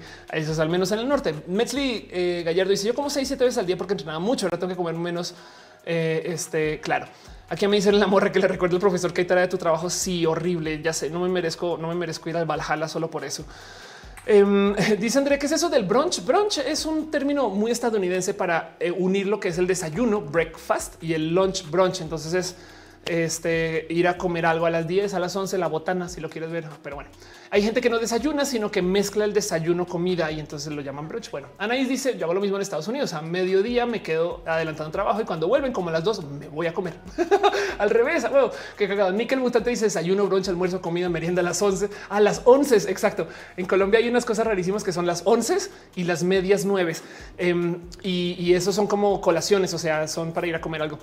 Las once, hasta donde tengo entendido, y alguien corrobóreme esto si lo sabe, eh, era una fugada que se daban los, los ñores, los señores, para ir a tomar alcohol, eh, porque creo que aguardiente tiene 11 letras. Entonces se iban a tomar aguardiente y decían nos vamos a las 11 eh, o a las 11 a tomar los aguardientes. Pero bueno, eso es una leyenda urbana que tengo guardado por ahí en mi cerebro y no sé si es verdad o no. Andrew te dice em, entonces cómo llamaríamos a juntar desayuno, comida y cena. El desayumidana. Josefín ya los ruegos dice que se debe comer cinco veces al día. Ahorita voy para allá. Shirley Crump dice el brunch incluye un par de mimosas. Son recientes me acabo de enterar. Eh, y dice yo Maldonado en Estados Unidos comen súper temprano y si vas a pueblos como Bentonville, pasadas la una de la, a la una pm ya no encuentras nada de comer, como en Colombia también. Em, entonces, por eso digo que yo creo que es más bien México que tiene un tema de comida muy tarde y, hay algo ahí. Alguien un día me dijo que eso tiene que ver con cómo en España una vez movieron horarios. No estoy segura, pero bueno, Eri deja bits en el chat. Muchas gracias. Te quiero un chingo. Gracias por apoyar, por tu amor, por tu cariño en general, por tu todo, tu, tu, todas esas cosas. Este, em, pero bueno, eh, este le di refresh. Ahora se desaparecieron los, los abrazos financieros de YouTube. Qué lástima. Espero que siga transmitiendo todo bien y que no se haya caído el show. Pero bueno, qué lástima haber perdido la lista de los abrazos financieros. me, me dio tristeza. Pero bueno, em, este eh, eh, se habrá caído. en fin, em, dice Florencia, eh, aunque hay que contar que en Uruguay tenemos el mate en brazo mayor parte del día, como en Argentina. Así ah, tenemos estas señales de los buses de no tomar mate para que nadie se queme. Te digo algo, yo tengo un problema, tengo mi paladar muy sensible para rematar encima encima del problema de la anosmia, tengo un paladar súper sensible, entonces me quemo con cualquier cosa. Motivo por el cual no puedo tomar mate. Lo he intentado millones de veces y entonces yo tomo mate frío. Bueno, ok. Creo que es posible que no me vuelvan a dejar entrar a Argentina después de la última vez que tomé mate frío con alguien, pero bueno. En fin, Ernesto Gote dice: em, Yo como solo cuando mi cuerpo me dice que requiere de alimento. Ándale. Iliana Aguirre deja un abrazo financiero. Muchas gracias, Iliana, de verdad de verdad por tu cariño y tu amor y, la primera en la lista ahora, pero bueno, igual, bueno, como sea, muchas gracias. Soliloquio de Lund dice eh, yo como soy nocturna, desayuno a las 12, almuerzo a las 5, ceno eh, a las 11, ándale. Renier dice que es como tomar tereré un poco. Eh, la dice en México cualquier hora hay comida, los taquitos este, al pastor. Sí, saben que em, sin importar la hora, siempre está pasando por aquí los tamales. Es impresionante porque además ese güey iba como en su triciclo de tamal, ¿saben? Andrew te dice, ya no entiendo la gente que toma el café hirviendo, yo tampoco puedo. Sorrecial dice, cold mate, suena como algo añadible a Starbucks, sería chido. Beto Reyes dice, entonces, ¿cuál es la comida más importante del día? Eso justo es lo que está en duda. Em, porque entonces hay mucha gente que se ha sentado como a hacer este análisis. Si algún día quieren clavarse de lleno con esto, eh, échenle un ojo al canal de este personaje que por si no conocen a Johnny Harris, Johnny Harris era parte de Vox, que es un canal que yo veía mucho en YouTube y hace una serie que se llama Borders, que se la recomiendo desde el fondo de mi corazón. Vean Borders en Vox pero ya no se hace borders. Ahora él es youtuber por su propia cuenta y tiene eh, eh, sus propios videos en su canal em, que se llama Johnny Harris. Y aquí está hablando acerca de el por qué los estadounidenses desayunan con postre. y por ejemplo, entonces nos dice como en Europa esto era muy común o es de hecho el desayuno europeo es como saben, como que lleno de todo tipo de proteínas y huevos, no? Y ese tipo de cosas. Y es que aquí es donde entra el paradigma del significado de los desayunos y lo que representan para cada cultura, porque vienen de modos de procesarlo. Pero el tema es que primero que todo, donde hace frío, tú entonces consumes cosas diferentes. Eso es un hecho. Eh, de hecho, eh, en Europa, recuerdo una vez estaba con un amigo, ya no me acuerdo de esto, esto tiene como ya fácil 20 años esta historia, pero me acuerdo que estaba con este personaje y, le invité a comer fondue, no este que, que derrites queso, pan, ¿no? estas cosas. No, entonces le digo, vamos a comer fondue y me dice, ay, qué divertido. Comida de invierno fuera de invierno. Y en mi cabecita colombiana, el fondue es comida de invierno. No mames, no como que pues también tiene 20 años esta historia, pero me rebasó el pensar que, claro, por supuesto que tienen temporalidades como este tipo de, eh, sobre todo por lo calóricas que pueden ser. Y entonces el tema es que en Europa, donde favorecen o traen esta larga historia del desayuno, Em, que viene desde, o sea, desde épocas, ahí sí, desde, podría hasta una decir, desde el medioevo, eh, em, te topas tú con que la comida es muy así, es para salir y trabajar el campo y tener energía y millones de cosas. En Estados Unidos lograron meter el golazo del cereal porque entró la cultura de la fábrica. Entonces la comida ya tenía que estar preparada.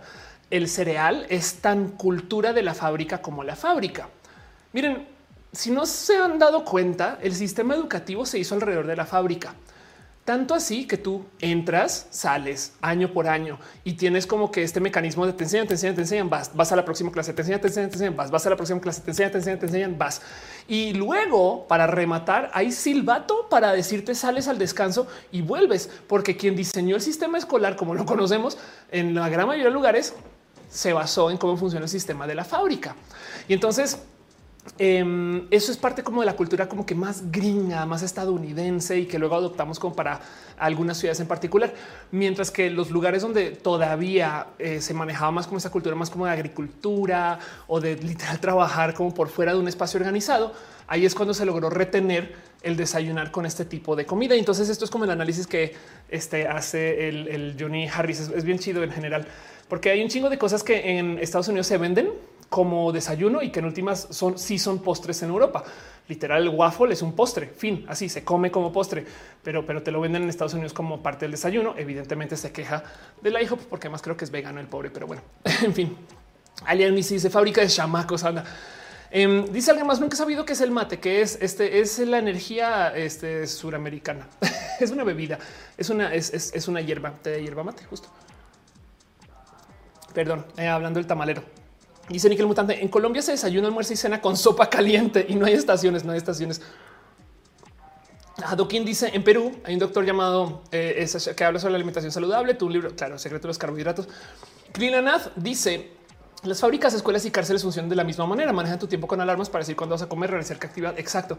Que de paso así también es bien divertido porque así trabaja Pedro Picapiedra. Sandy Rodríguez dice deberías echar un ojo a la dieta eh, Unani. Ándale, Chai dice: Me encantaría que hicieras un rojo sobre las entregas de premios y cómo legitimizan y manipulan la industria del cine y la televisión. Sí, ¿eh? una vez no me acuerdo quién fue que dijo: No me choca que existan premios, sistemas de premios, solamente me choca que se inventen premios para hacer que la industria valga más. Pero bueno, David dice ahí está hablando de los tamales. Ale dice se me antojó una sopita de fideos. Alexis Lara dice seguramente la pandemia le movió los horarios para comer a todo el mundo. Sí, yo creo que ya nos regularizamos, pero yo me acuerdo un momento de pánico en pandemia cuando la gente no tenía horarios. Punto. Miren, hay algo que decir acerca de eh, el por qué tenemos la costumbre del desayuno, porque por ejemplo eh, me di cuenta o descubrí que los romanos, a ver si lo encuentro aquí, Roma, este, eh, no, bueno, em, en la cultura romana se valoraba el comer solamente una vez por día. Saben como que técnicamente, y es que es muy, es muy difícil desenredar un, un, apunte así, porque luego es cultura romana de qué época, de qué momento, no y en qué situación pero técnicamente en la cultura romana eh, eh, tú comías grande una vez por día y ya. Y luego em, tenemos este cuento de cómo se supone que tenemos que comer tres veces por día. Y entonces eh, hay todo tipo como análisis de por qué, este, em, por qué desayunamos, comemos, cenamos, saben como que de dónde viene eso.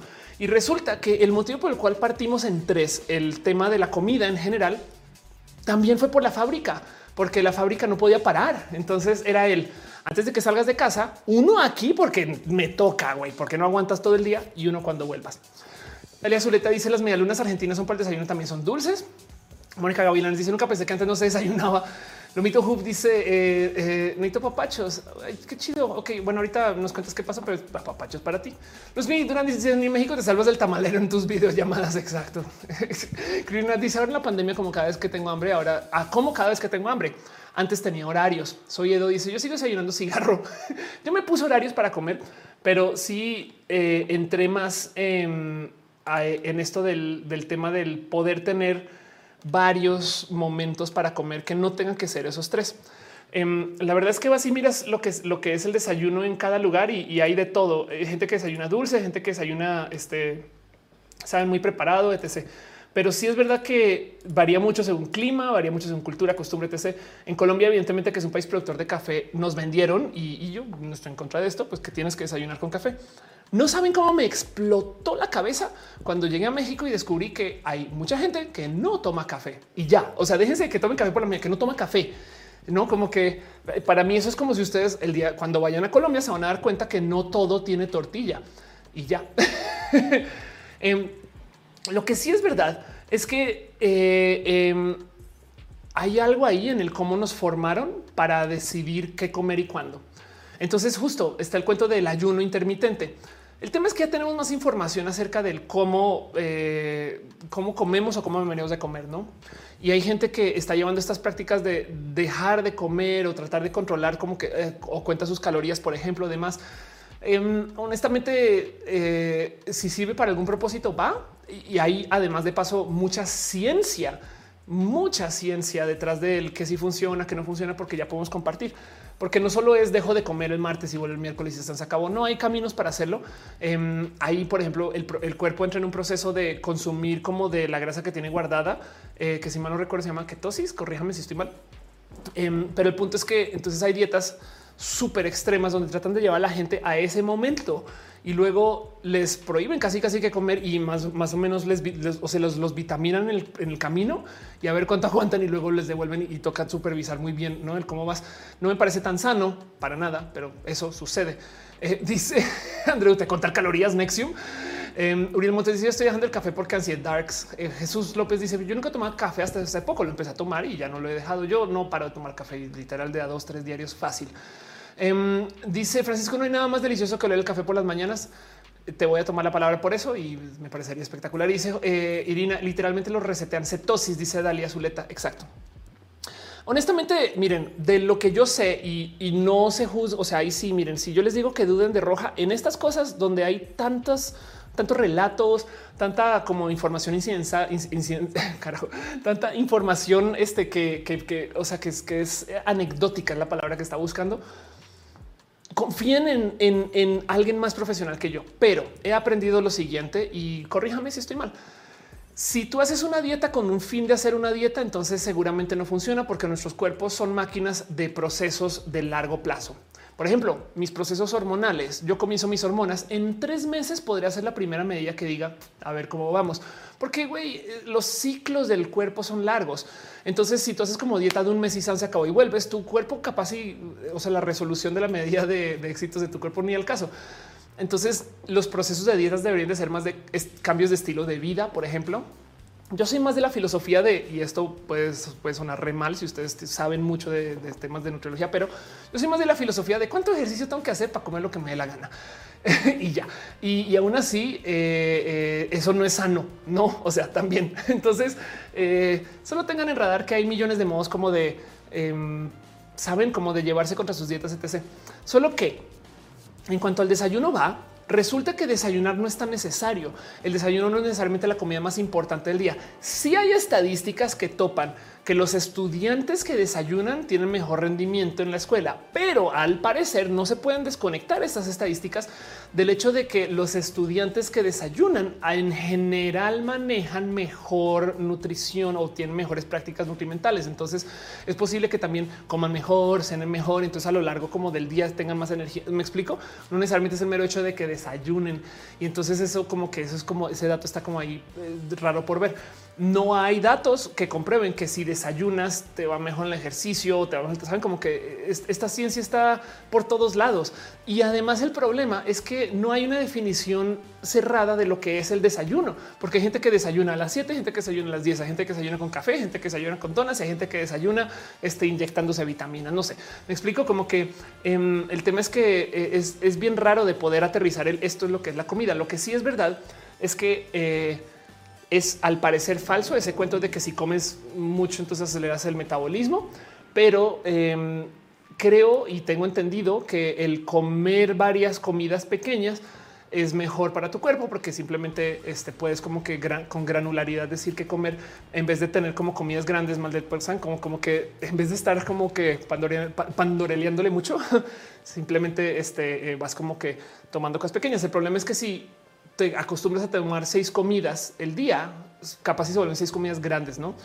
Em, pero bueno, eh, aún así, cada quien con sus requisitos y sus gustos y sus deseos. Em, eh, no, me quiero meter a, decir a la gente que comer mucho está mal ni que comer poco. Saben como que eso no es una discusión que quiero tener. Solamente que eh, si sepan que hoy en día, por lo menos, tenemos mucha ciencia mucha, mucha ciencia. Entonces Dios el pop dice lo siento, soy homofóbica al café. Nickel Mutante dice el café está sobrevalorado, más rico el chocolate con queso. Josephine ya pues dice ya puse mi cafecito para escuchar roja. Es de noche. Ah, que de paso esa es otra cosa. En, eh, en todos estos estudios que me topé y encontré, también hay una cantidad de discusión porque no todo el mundo tiene el mismo horario. Si tú trabajas de 4 a 10 los viernes y los sábados, no en la noche, entonces tu desayuno no hace al caso que lo consideres que sea la comida de la mañana. Saben como que ahí hay algo también raro con esto de las, cifras y las estadísticas detrás de los estudios de los desayunos. Em, lo que sí es verdad es que el cereal no es para nada lo que sabemos que es y la leyenda de que el desayuno es la mejor comida o la más necesaria, no sé qué, todo eso es marketing. Lo mismo con el jugo de naranja, lo mismo con todas las frutas que, consumimos este, eh, eh, en jugo o, que consumimos eh, procesadas porque se posterizan, etc. y en eso, entonces, ¿qué ha Entonces, ¿qué es el buen comer? Y honestamente no tengo una gran respuesta para eso y por eso quería preguntarles. Pero bueno, leo sus comentarios. Dice Sonrisa, ya no desayuno huevito, desayuno huevito, desayuno huevito, no pasa nada. Cetosis, dice Romino, em, este, dice Carolina Pastrana, dile a mi hermana, hola, hola. Arnulfo García dice, ya pasó el de los tamales oaxaqueños, ya pasó. Sandra Ríos dice cinco comidas. La dos y la cuatro pueden ser frutas, así cargas pilas sin subir de peso. Eh, Víctor me dice un amigo tiene un hoyo negro en el estómago, come y engorda. Yo apenas veo al menú del restaurante y ya subí cinco kilos. Ariel La Torre dice eh, este, eso se trata. Ok. Um, Eri dice ya puse mi mate para escuchar este roja. Eh, dice Chitivas, nadie ama el café hasta que va al eje cafetero. Anda y aprovechen porque el eje cafetero puede que desaparezca. Yo le, a menos que algo cambie, el eje cafetero le quedan unos máximo 30 años.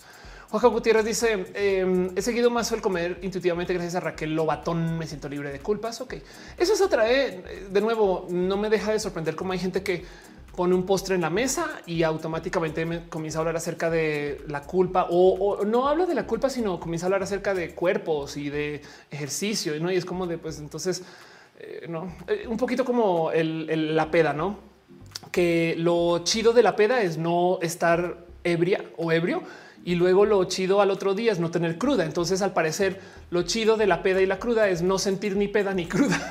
Entonces, ¿para qué consumes? Yuri Madonna dice: Recuerden, amigos, el mexicano lo mata la sandía en la noche, pero no una coca fría con tacos al pastor. ¿Por qué lo mata la sandía en la noche? Qué rara leyenda. Sabían que creo que los, la gente coreana le tiene miedo a dormir con eh, este, eh, sus ventiladores prendidos eh, como sea que le llamen el abanico, si le llaman así, porque según mueren. En fin, eh, Oliva González dice: eh, Yo estoy en, desintoxicación, desintoxicación. Ofelia, yo estoy en desintoxicación de café. El apoyo en apoyo a mi hermana, segundo día y no aguanto. Wow. Em, Mariana Ron Galvez dice: Yo fui seis meses a Colombia de intercambio, pero no me gustó que las tienditas cierran muy temprano. ¿A dónde fuiste? Pero si pasa, eh, Lily Rock dice: Si es importante no estar muchas horas sin comer. Yo tengo problemas de gastritis por mal pasarme. Eh, Ricardo Ruiz dice: Leí de una nutrióloga clínica que la dieta keto no es para todos, ya que puede acarrear futuro cáncer por la baja cantidad de fibra. Sí, exacto. Alita Meo dice: em, Es una leyenda de la sandía que te timpanizas, te timpanizas y se te infla la panza. Qué divertido eso. André dice: Mi familia dice que si comes camarones en la noche te puede torcer. Wow. Em, dice Patricio, yo soy mexicano y me sorprende un montón enfocarme, enterarme que hay mexicanos que no toman café. Sí, a mí me sorprendió mucho en su momento y ya, y no pasa nada. Hay gente que toma té y demás, no, pero como que para mí el café es, yo me crié con eso. Luisa dice también dice que si te comes una sandía durante la cruda te mueres. o sea, no es que te enfermas, no es que te ponen malito, no, eh, te mueres. en Guadalajara venden unos jarritos de tequila con sandía. De caché dice soy de México y nadie me dijo lo de la sandía siempre. como sandía de noche. Que Flore dice: El beso vio comer, pero como mantengo delgada mi familia, no lo ve mal. Gracias a mis amigos y mi pareja, he adoptado el gusto a comer eh, a mis 20. Sí, hay algo ahí donde, donde se valora mucho cierta forma de cuerpo. Y la verdad es que, miren, em, es algo muy, o sea, traten de no atar culpas a sus comidas, saben? Es más, es posible que parte de los procesos de engordar y no sé qué vengan del estrés de comer, saben, como que no sé pero no me quiero claro con eso. Que Flores Alves olvidó comer. Ah, ya te veré yo, perdón. Eh, dice lo mito. Yo no entiendo cómo le hacen los ingleses para tomar té todo el tiempo. Me falta elegancia. Es Deli. Eh, Gama Volante dice yo soy hipoglucémica. Tengo muchos problemas hormonales que según eh, se liga mi gastritis y gusto al azúcar. Y pobres sandías, dice Gama. David dice pobres sandías estigmatizadas. Que dice cenar sandía. te perdí. cenar sandía de noche es malísimo, te cae muy pesado, pero no unas órdenes de tacos. Qué divertidos que son ustedes. Victoria me dice la sandía es maligna como los gremlins. Pierno Yuna dice mis papás me decían que estaba muy gordo mientras comía con eso. Sí, es, que saben que es muy también de la cultura boomer opinar de los cuerpos de la gente, como que eh, todo el día te, o sea, las preocupaciones de las tías boomer siempre son las nalgas, este, el cuerpo, el tamaño de otras personas y en fin. Em, una lástima, pero bueno, Luis M me dice: Veo que mi abuela en Coatepec, tierra del café, y no consumo café. Eh, Demi Moore dice bye sandía. Hola piña. Alicia Lores dice yo tomo té de hierbas después de durante las comidas. Hace mucho ya, ya que no voy a un médico. Eso. Pues bueno, eh, no más les voy a dejar también ahí presente que el otro culpable, ya para cerrar ese tema y irnos a lo próximo, porque yo hablando una hora 23 minutos de esto, estoy feliz. Eh, tengan presente que hay otro culpable en esto del supermarketing de las comidas. Y es que resulta que el tocino también es otra de estas, es otro de esos productos que no se vendía y que decidieron un día tratar de arraigarlo con eh, este, con el a ver cómo lo vendemos. Y entonces eh, este, este cuento de, vamos a ver si lo encuentro aquí en, inglés primero, este, este cuento de cómo en algún momento em, le enviaron a una cantidad de, médicos en Estados Unidos. Estos los 50, los 60, pero le envían a 5 mil médicos en Estados Unidos eh, eh, tocino y les dicen eh, qué les parece. Y luego hacen una encuesta diciendo ¿Creen ustedes que desayunar con tocino eh, sería un mejor modo para recuperarse los males y no sé qué? Y al parecer 4500 eh, doctores respondieron que sí, sí, claro que sí. Pues porque recibieron la comida y básicamente respondieron una pinche encuesta. Este estudio entonces es como el de los antivacunas que tienen un estudio y que lo usan en todos lados. Y que si tú dices algo en contra de ese estudio van a decir, ah, eso es lo que quieren que pienses algo similar. El tocino entonces se vuelve parte del desayuno también porque gracias al marketing con los doctores logran convencer a la gente que esto sí funciona. Entonces hay algo raro en que de repente eh, nace como esta práctica de pagarle a doctores para que digan cosas acerca de la comida. Y por eso digo que esto es otro de los culpables y lo quería como observar, porque entonces el tema es, ¿el tocino es bueno en el desayuno? Realmente no. ¿La leche y el cereal es bueno en el desayuno? No. ¿El jugo de naranja es bueno en el desayuno? No. Entonces, ¿qué se desayuna? Saben todo lo que conocen los huevos. Yo creo que es lo único que sobrevive acá y no me sorprende que si me siento a buscar, resulta que los huevos eh, los consumimos porque en 1900, lo que sea 30 y lo que sea, eh, alguien un día encontró que yo no sé, me estoy inventando cosas a esta altura solamente porque quiero añadirlo ahí, pero es impresionante eh, el cómo, pues nada, lo que sabemos, nuestro saber, nuestros, nuestros valiosos conocimientos se los inventó alguien por allá en el departamento de marketing y eso, este pues deja la duda de qué más, qué más tendremos que deconstruir de lo que sabemos. Pero bueno, en eso solo les digo algo, sean inteligentes con el cómo deciden lo que comen, lo que no, eh, porque también hay que sopesar dineros, inversiones, tiempos, lugares, etc. Si está en su corazón, échenle una ojeada a la vida o los modos de comida veganos, que en últimas, pues miren, algo vamos a tener que hacer para poder limitar el maltrato de animales, ¿no? Pero bueno, el caso es que tenemos millones de caminos en el cual, o sea, millones de caminos en el cual informarnos acerca de la comida y hay que ser listos y listas. Pero en eso me gozo mucho el poderlo ser. Entonces ahí se los dejo nomás para este, agitar aquí las aguas acerca de lo que entonces que es verdad y que no es verdad. Y cierro el tema, leo sus comentarios y ahorita los vamos a hablar de lo demás. Pero bueno, dice Alma Viana y desayunar frutita. Eh, dice Alicia, ¿será verdad lo que se dice que el tocino da cáncer? No que si lo buscas, si lo buscas hay relación. Em, dice, eh, ¿qué tal se desayuna comida? Punto. Sería difícil no desayunar comida, pero pues sí, Marco Montoya dice, lo único bueno son los chilaquiles con queso y frijolitos. Em, este Capitán Barnegra eh, dice, basta ya hecho la culpa al marketing. Todo es marketing. Bueno, pues sí, también hay que educarnos para no estar al sujetos y sujetas del marketing. Eso es verdad. Tienes absolutamente toda la razón con eso. Em, estaba buscando por aquí, tenía una página que ya vi que no subía a la escaleta que hablaba acerca de los chilaquiles y estaba encargado porque cuando iba a hablar, o sea, cuando presentaba los beneficios de los chilaquiles para el desayuno, de repente se volvió como millones de modos para hacer que los chilaquiles sean sanos, sanos, no como qué tipo de sí, pero solamente si son, este, no si son fritos y si solamente si tienes como este, estas salsas que sean bajas en grasa. O sea, como que repente 16 consejos porque, porque necesitan los chilaquiles no han de ser muy, muy sanos, pero bueno. Ya le dice, dice yo hago ayuno intermitente. No sé si hablaron de eso un poco, em, no mucho, pero sí. Nicky me dice vamos a obtener nutrientes intravenosos, intravenosos. Les digo algo. Esto es un consejo que me dieron hace muchos ayeres acerca del vivir solita y se lo recomiendo. Em, si no van a comer bien, tomen un multivitamínico. Saben si, si por algún motivo en su vida no se presta para que siempre coman bien y están ahorrando dinero, no tienen acceso, lo que sea, o, les gusta comer en desorden y, así están y no pasa nada. Tomen un multivitamínico y, no, no les va a librar de culpas, pero va a ayudar a que no se hagan más complicaciones después y tengan mucho cuidado también con los vitamínicos que consiguen, porque hay de todo y hay unas cosas horribles. Pero bueno, eso sí se los dejo a consejo de la tía Ofelia. Pero bueno, Irina dice Eh, este chilaquiles eh, con tortilla de nopal, no fritas, sin horneadas, sin queso, con crema vegana. Ándale. René dice desayuno en cápsulas. Yo podría, la neta sí.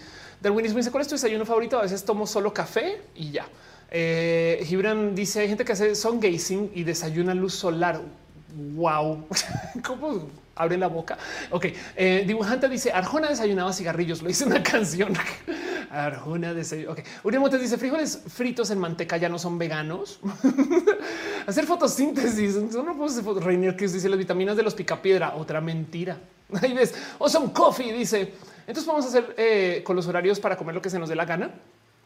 Si quieren divertirse un día, los invito a eh, comer comida de desayuno en la noche y desayunar la comida, saben, no más por, por solamente la mamalonería, por jugar un poquito a hacer Alicia en el País de las Maravillas y que entonces ya nada hace sentido. El desayuno es la comida, la comida, el desayuno. Saben como que les invito a que se diviertan con eso un rato solamente por romper la rutina. Pero bueno, eh, dice Wilbert, no quiero desayunar, no desayunes. Eh, dice Eric, es verdad. Hey, Rey, si recuerdo Matrix el puré. Siempre he querido comer eso. Acusa dice, recuerden usar mayúsculas en el chat. Exacto. Metalbus dice quesadillas de queso, vivir del prana. Este dice Ro. Eh, este ahí ven, pero bueno. Dice, ya me preocupo que no pase el camotero. Es verdad. ¿eh?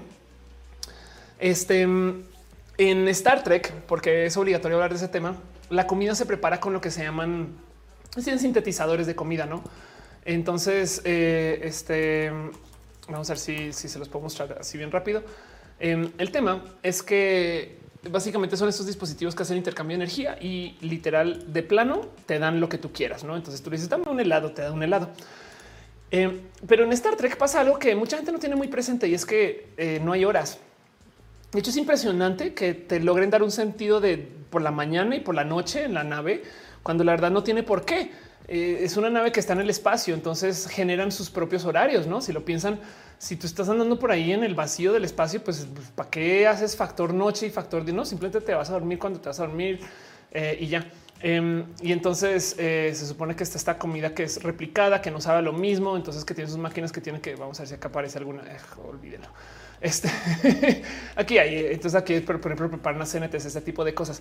Em, y es muy bonito porque te cuentan mucho acerca de los gustos culinarios de, los personajes, cosa que yo, yo me quejaba mucho de Star Wars en esto hasta que llegaron las nuevas, porque yo decía ahí es donde se nota que Star Trek maneja tantito más de cultura que Star Wars, porque yo te puedo decir los platos favoritos de comida de un chingo de personajes en Star Trek mientras que yo no te puedo decir la comida favorita de algunos personajes o de los personajes importantes en Star Wars, no como que, comía Anakin, pero eso luego que llegan las nuevas, entonces eh, ya como que lo comenzaron a enfrentar hasta que ya vimos la, leche esa verde que toma. En fin, em, el punto es que eh, entonces te deja ahí en duda justo el qué significa comer, a qué horas, cuándo y sobre todo tomando en cuenta que toda esta comida puede ser una presentación muy falsa para literal recibir los nutrientes que necesita tu cuerpo. se acabó. Y entonces hay gente que habla acerca de eso en Star Trek, acerca de, mi, de no, mi cuerpo tiene todos los nutrientes que necesito, no necesito comer y se acabó y da un poquito de pues podríamos hacer eso, ¿eh?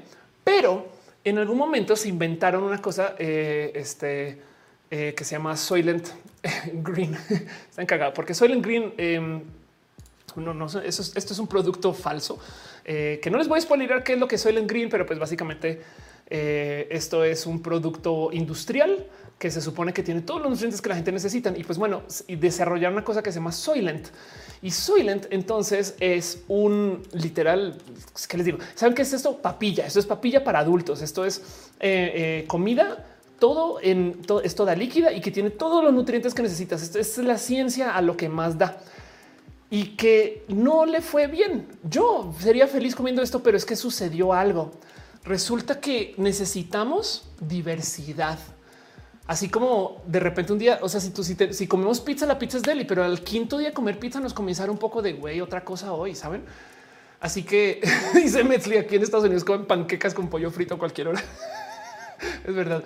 Em, este el tema con Soylent es que le fue mal comercialmente hablando, fue tuvo mucho hype pero le fue mal porque como que lanzaron así con un sabor, bueno, ok, dos sabores, ok, cuatro, pero entonces tenía una misma consistencia y comenzaron a hacer entonces esta cosa rara donde decidieron hacer que el Soylent tuviera como eh, modos de atarse a otras comidas y entonces, pues ya, ya estás preparando otra comida y se acabó. Mariana dice es como el Ensure. El Ensure es, es como un Ensure muy profesional, muy profesional.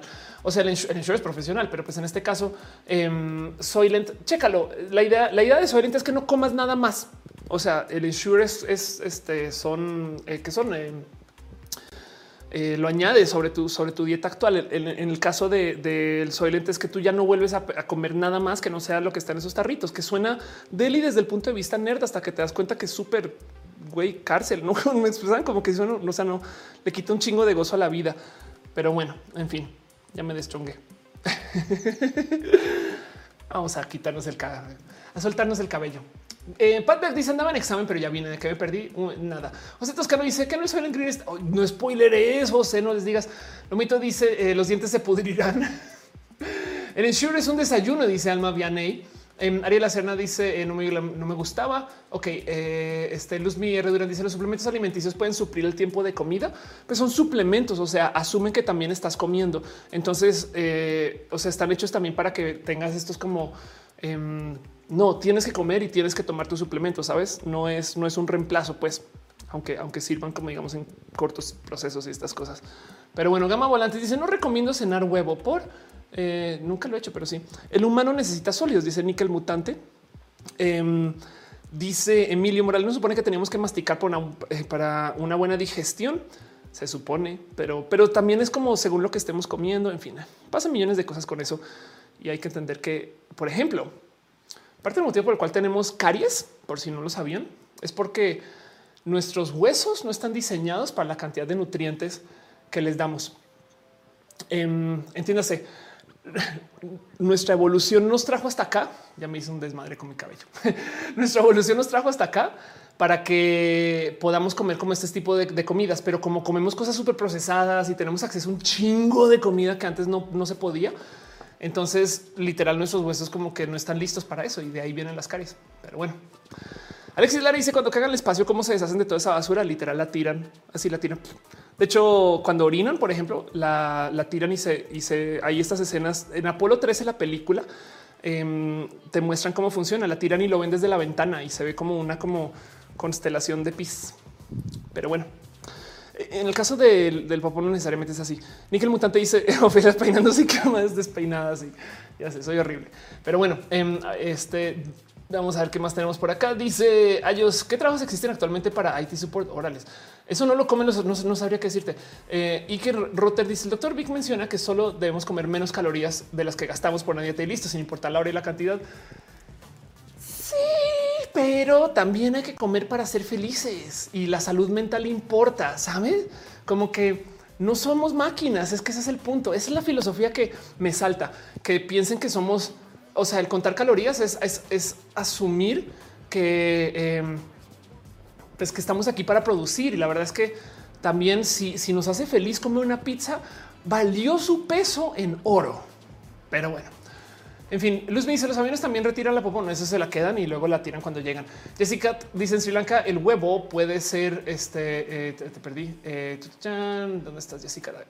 Perdón, es que hizo ese scroll. En Sri Lanka el huevo puede ser desayuno, comida o cena. Ahora eh, y en Colombia yo no sé por qué no sabe. En fin, pero bueno. Em, nada, vámonos con lo próximo y cierro el tema. Llevo hablando una hora 36 minutos. Muchas gracias por acompañarme a hablar de comida y así las cosas. Va a pasar la pleca súper profesional. Em, porque somos profesionales en este show. Pero bueno, dice eh, Amarillo, mi cuerpo, eh, mi cuerpo me avisa cuando comer. Mi cuerpo me avisa cuando comer, cuando me dan dolores de cabeza. Ándale. Eh, y dice André Ofelia incitando a la gula. No, yo, yo creo que es que hay que aceptar que la salud mental es real y es parte de, no? Pero bueno, y me dice que hasta con un look de esos que yo llamo peinada como despeinada. Así estoy. Esto es todo un toma mucha práctica peinarse como despeinada. Vámonos al próximo tema. Cerremos esto.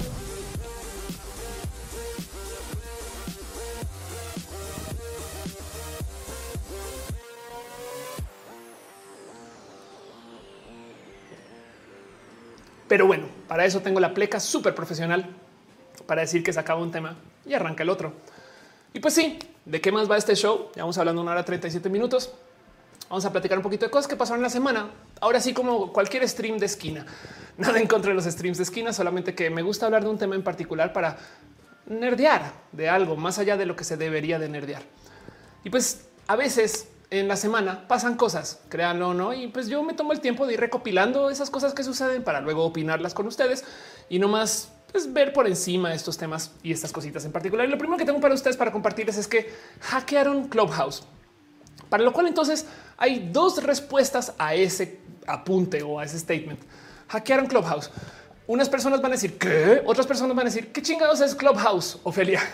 Capaz ya lo vieron, pero Clubhouse es una nueva red social y el tema es que está como en este momento donde eh, la gente se está dejando como conocer que existe Clubhouse porque está por invitación no más, solamente sirve para iPhone y en esencia es un Twitter, quizás no, es un Discord em, donde tú haces como grupos de discusión en audio. Entonces tú entras y buscas gente. Yo estoy en Clubhouse desde agosto del año pasado em, y, puedes hacer como estos, como estas mesas de discusión con gente y platicar acerca de la vida y ya. Y entonces Clubhouse es por invitación y puedes conseguir invitaciones. De hecho, vía hack. O sea, si quieren una invitación, no la tienen y quieren entrar a Clubhouse, vayan a YouTube, escriban Clubhouse hack o Clubhouse invitation hack y ahí está. Pero el tema es que Clubhouse, como está ahorita lleno de la gente que es como del mundo del emprendimiento, tiene este como aura de lo que tenía LinkedIn en una época. Ahí es donde están los serios, ahí los grandotes están allá, no como que tipo de alguien que es alguien ya entró a Clubhouse, no como que eso, eso, eso, esa aura todavía la mantiene cuando la verdad es que no saben, pero bueno, en fin, a mí me parece que la propuesta está bonita. Twitter ya copió Clubhouse, por si no se han dado cuenta. En este cuento de tener audio tweets en Twitter y eh, cómo se llaman las stories de Twitter ya hicieron stories de solo audio y funcionan y literal es un clon de Clubhouse. Pero el tema es que eh, justo que hackearon Clubhouse. Esto es nuevo, nuevo, nuevo, nuevo. No, no, no, no. O sea, eso tiene eh, eh, nadita y lo, están discutiendo ayer y antier. Y el cuento es que resulta que primero que todo Clubhouse no existe para ningún dispositivo que no sea iPhone. Así que alguien decidió buscarse acceso para Android y logró conectar con Clubhouse de modos, no sé si remotos, no sé si vía Clubhouse, no sé si hackearon la app, no sé exactamente cómo, pero se conectaron a Clubhouse, por así decir, a los servidores. Y entonces eh, crearon esta como app y un servicio para la app para poder extraer los audios de Clubhouse para que alimenten la app nueva de Android que no es oficial. Obviamente hubo banda que agarró esos audios y perdón, esos servicios y los usó para drenar Clubhouse. Entiéndase, se sentaron a descargar todas las conversaciones que pusieron, que pudieron y les comenzaron a publicar una cantidad de lugares. Esto de por sí suena como de no mames, no, porque es como si de repente ustedes se enteran que sus conversaciones de Telegram las publicaron, no? Eh, si da un poquito de güey, qué miedo. ¿Dónde están mis conversaciones ahora? Y en este caso, el tema y el por qué me parece tan interesante es que resulta que Clubhouse es una app que se no sé si se diseñó o se fondeó. El caso es que es una app eh, eh, creada, si no estoy en Shanghai, em, pero pues tiene nexos con esto de, eh, o sea, es una app asiática, pues. corríjame con esto de Shanghai, pero es una app asiática y el tema es que se, lanza, se lanzaron en China y mucha gente comenzó a migrar en chinga a Clubhouse a discutir acerca de estos temas que China no quiere que se discutan. Acto seguido, entonces el partido político, el único partido chino decidió cerrar acceso a Clubhouse y ya no, eh, este, ya no, podías entrar. Pregunta a Lisa Lawrence como TikTok en los más jóvenes. Bueno, TikTok de hecho es China y de hecho TikTok es la versión de afuera de China de otra app. O sea, TikTok no es la importante. La importante es la que está en China, que de paso es mucho más controlada. Eh, en ese, o sea, es como si de repente literal te das cuenta que hay un Twitter de Alemania, no? Y, entonces solo para, entrar a ese tienes que estar en Alemania. Me explico. En fin, el caso es que en este caso, lo que mucha gente comenzó a decir no es, es un no, no, no esperen, es que no necesariamente es un hack sino lo que sucedió es que alguien está tratando de rescatar esas conversaciones de lo que se habló porque el gobierno chino ya no deja que entres. Como que el tema del hack es que hay gente diciendo, y si esto es gente liberando información para que la gente en China, porque de paso el hack es chino, saben, o sea, así es como se está publicando. Em, y si esto es gente que está liberando esa información para que la gente que esté en China la pueda escuchar y como que deja la duda y ahora qué. Mónica Gavilán dice las redes en China son raras, de acuerdo. Eh, Beto Reyes dice como el Facebook de Rusia, VK, claro. El capitán eh, Garra Negra dice: Estaría chido hablar de las convenciones virtuales. He oído que se hacen en Estados Unidos, pero acá en México no. Es una buena pregunta. Sí, pues bueno, han sucedido eventos virtuales, pero si no es lo mismo. No Hechitivos dice Doujin es el TikTok chino. Exacto. Y Doujin es por así decirlo el importante. TikTok es una copia de, Doujin para que nosotros, los pobres mugrosos este, europeos y americanos, podamos usar Doujin en esencia. Pero bueno, eh, Irina dice: No creo que vamos a acusarlos de exclusión porque es un servicio. Ellos pueden darlo a quien quieran pero no deja de ser gacho que toda la diversión sea en iPhone. Sí, total. Eso es verdad. Ahora también eso se da porque es una startup. Hacer una app es difícil y, si solamente han hecho, o sea, hacer una app para Android es otro proyecto, una app para iPhone es un proyecto. Y si, y si solamente hicieron una y los hackearon, no, pero bueno, em, en, fin, el caso es que Clubhouse eh, dice Nick, Clubhouse es excluyente. Yo les voy a decir algo. Yo le tengo poca fe a Clubhouse. Puede que funcione muy bien, puede que funcione espectacular y yo me tenga que tragar mis palabras pero yo le tengo poca fe a Clubhouse porque Clubhouse pide mucho esfuerzo para publicar. Tienes que convocar gente y hacer grupos, cosas que puedes hacer ya en WhatsApp, Telegram, Discord y pues en Twitter, no? Eh, y la gente, honestamente, miren, publicamos en video y publicamos en escrito, pero han visto como casi nadie publica en audio en Twitter, saben? Aunque curiosamente nos grabamos muchos audios en WhatsApp, pero bueno, entonces em, eh, no sé, como que eh, le tengo un cariño al proyecto de Clubhouse. Me choca el como ahí es donde están los importantes, Ofelia, no como que no, yo no combino muy bien con eso. Eh, y, eso de hecho hace que me aleje un poquito porque no, me gusta como ese como esnovismo, pero como sea, no le auguro mucho éxito a Clubhouse o capaz eso es lo que quieren ser de nicho para siempre, no como Medium. Medium es de nicho, aunque es buena. Nickel Mutante dice el tema es que además de ser solo por, para iPhones, eh, solo se puede entrar por invitación. Eso es excluyente. Eso es ahorita. Sí, miren, Gmail era por invitación en su momento. El tema es que esa estrategia funciona porque logra que la gente hable de ella y entonces yo ya pude entrar. Entonces ahora tienes invitaciones y sientes como nexos con la red. En fin, um, Yuri dice eso es, que audio para eso están los podcasts. Texto es mejor que audio y ese teflón más. Saben qué hace falta? Que cuando grabes audios en WhatsApp se traduzcan a texto porque pueden, pueden, existe la tecnología y al revés también de escuchar los mensajes en audio. Como que a veces me da rabia que hasta Telegram lo hace, WhatsApp, graben nuestra voz y luego no lo indexen. O sea, si a mí me dijeron, eh, no sé, me dijeron algo acerca de la vida de mi familia, lo que sea en WhatsApp, luego cuando voy a la búsqueda, la búsqueda no sabe qué chingados hay dentro de los audios cuando bien que podría. Pero bueno, Dice, eh, no, sale tu nombre, tu user dice, ok, ruso, otro face ruso. El Raxo dice, TikTok es la copia de Vine. Bueno, yo creo que es, la mejora de Vine. Eh, porque Vine era otra cosa. De hecho, en Vine no había música. Nickel Mutante dice ya lo sé YouTube con los subtítulos. Exacto. Selena te dice, pero es un mensaje claro tras en hacer la competencia Facebook. Sí, la verdad es que Facebook es imbatible. Fin. Eh, pero bueno, Ale dice los audios kilométricos de WhatsApp. Yo los amo, le tengo mucho cariño, pero sí entiendo eso. Eduardo dice: Yo sí entiendo la diferencia de Clubhouse y la llamada de cuatro de los teléfonos fijos. No hay, no hay, justo. Bueno, sabes que, tienes eh, redes sociales para organizarte. Pero bueno, eso pasó. Ahí se los dejo. No me quiero aclarar mucho en este tema. Vámonos con lo próximo que sucedió esta semana. La próxima cosa que tengo para compartirles para ustedes, fans del PlayStation 5. No sé si ya lo saben, pero ya tenemos problemas con el drift. ¿Qué es el drift? Dirán ustedes que los joysticks del control, después de un tiempo sin moverlos, solitos se comienzan a mover. Esto ya me pasó con varios controles de hecho, me pasó con un Xbox Elite Controller que me dolió mucho porque lo quería mucho y comenzó a tener drift. Tú le así parado y se comienza, o sea, ves que el personaje se mueve, entonces tienes que ajustarlo un poquito. Pues el por qué esto sucede es porque los equipos que usan no son tan buenos, son buenos, pero no son tan buenos, tienen tantas horas de uso y estas cosas. Y el PlayStation 5 que hasta ahora está lanzando todavía en mi corazón, eh, resulta que ya hay demanda, ya hay una demanda eh, masiva. Eh, se está gestando una demanda colectiva sobre el drift del joystick en los controladores DualSense de alta tecnología de Sony.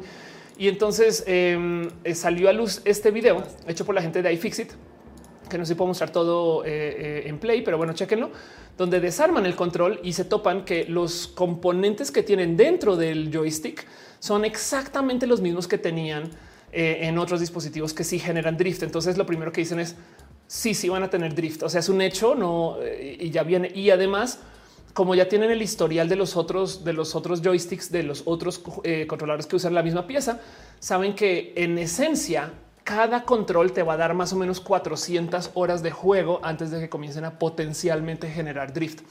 400 horas de juego no es mucho.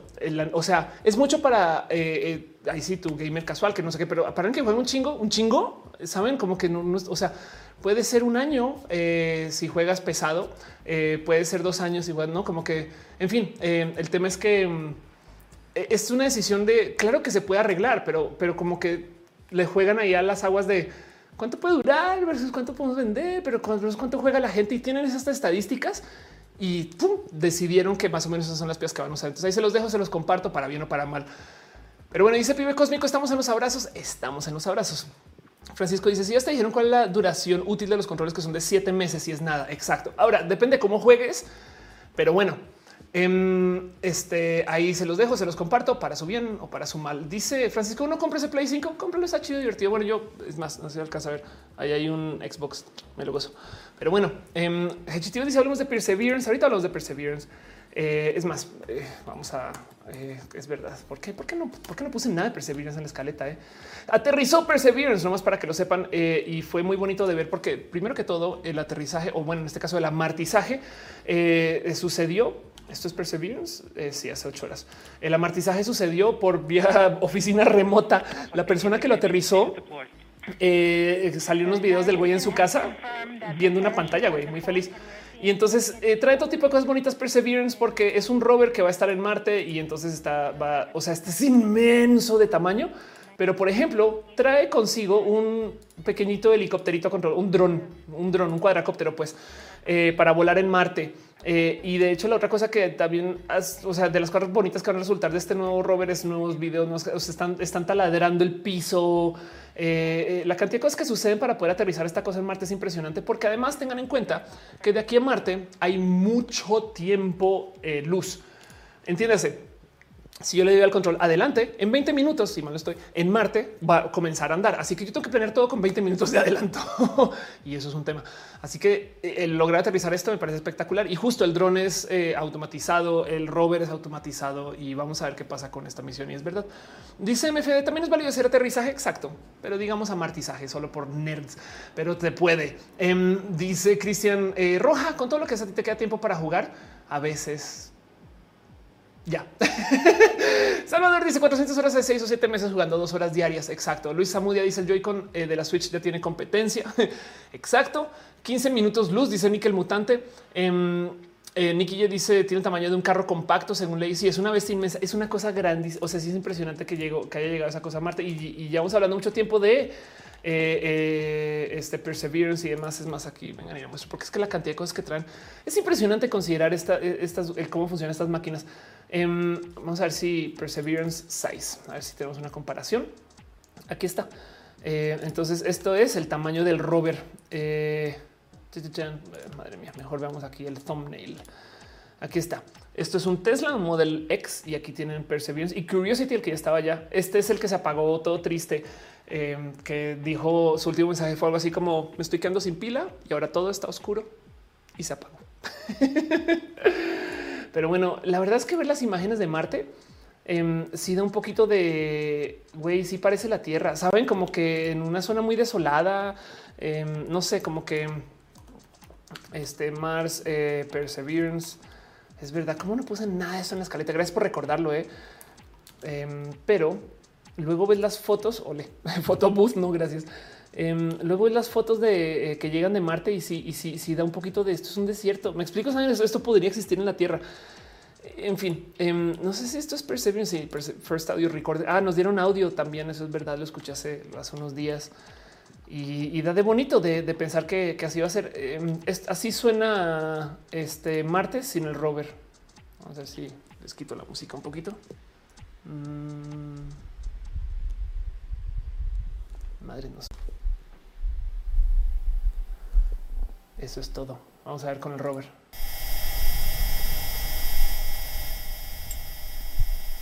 Es un rover ruidoso, güey. MFAD dice: Me gusta como si como maneja el robotito como si fuera una personita viva en Twitter. Ándale. Em, pero sí, escuchándolo sin, sin, sin el sonido del rover, sí da un poquito de pues viento, no? En fin, ahí para que nerviemos un ratito. Gracias por recordarme la existencia de este rover. Es bien cool.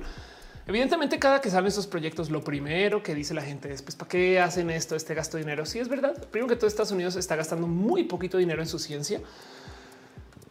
No más para que entiendan todo el dinero que se ha gastado la NASA en la existencia es equivalente a lo que se gastan en las fuerzas militares estadounidenses en un año. Así que, pues sí, igual es un chingo de dinero de todos modos, pero además este tipo de proyectos genera eh, una cantidad ridícula de eh, este tipo de proyectos en una cantidad ridícula de eh, nuevos, nueva ciencia, genera una cantidad ridícula de, en fin, em, dicen que se cayó. A lo mejor fue simplemente yo que estaba poniendo ahí el rover, pero bueno, eh, dice el audio del Brit Brit es que ya volvió. Vamos a verificar nomás si esto se cayó, si seguimos al aire, eh, nomás por saber. YouTube no está recibiendo eh, suficiente. Wow, eso es como culpa de Restream. Pero bueno, esperemos que todo siga en. Vamos a seguir con el show de todos modos y, según esto estamos al aire en todas las plataformas. Espero que no sea problema, pero bueno. Qué miedo. Dana Valdés deja un abrazo financiero. Muchas gracias. Eh, ah, Z Beltrán se suscribe con Prime. Gracias por tu amor y tu cariño. Y, entonces este, esperemos que en YouTube siga así. Estamos al aire, todo están dando. Si hubo un, uno yo, quién sabe si fue por ponerlo de Marte. Saben, a lo mejor hay alguno ahí raro o, o quién sabe si puso un mensaje, no? Pero bueno, en fin, ya regresó. Facebook se puso loco. Parece que fue un problema con Restream porque se cayó en varias plataformas a la vez y ya no hay nada que pueda hacer con eso. Pero seguimos al aire. Este show sigue andando. Gracias por su cariño y su amor, sus stars, por sus apoyos, por su eh, todas estas cosas y, al parecer seguimos en vivo en la misma liga en YouTube, así que yo no me voy a quejar.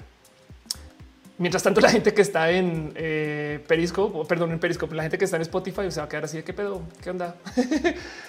no pasa nada. Seguimos acá. Em, dice Mangalle que aquí estamos. Adelita Miau dice mensaje de roja para los marcianos. dice David Arcos ya se ve. Los marcianos nos querían hackear. Es posible. Pero bueno, sigamos entonces con las cosas que sucedieron esta semana, nomás para avanzar. Ya vamos a ir una hora 54 minutos o menos, depende de si vemos el tiempo marciano. Pero les quiero compartir esta noticia acerca del ex CEO de Reddit, eh, quien, eh, pues, bueno, lo notaron como el CEO de Reddit. No sé que no sé bien si era CEO, pero esto es un, esto es un anuncio. Em, esto es una startup que yo no sabía que existía y se las comparto. El cuento es que resulta que parte de nuestro problema del calentamiento global es que no tenemos suficiente o suficientes caminos o modos para eliminar esto de eh, la sobreproducción de CO2. Y entonces tenemos un problema. Y lo que están haciendo ahora es de plano. Hay gente que está emprendiendo en ir a plantar árboles y ya así de fácil. Entonces, em, eh, esto que están viendo acá, eh, vamos a ver si acá aparece su nombre.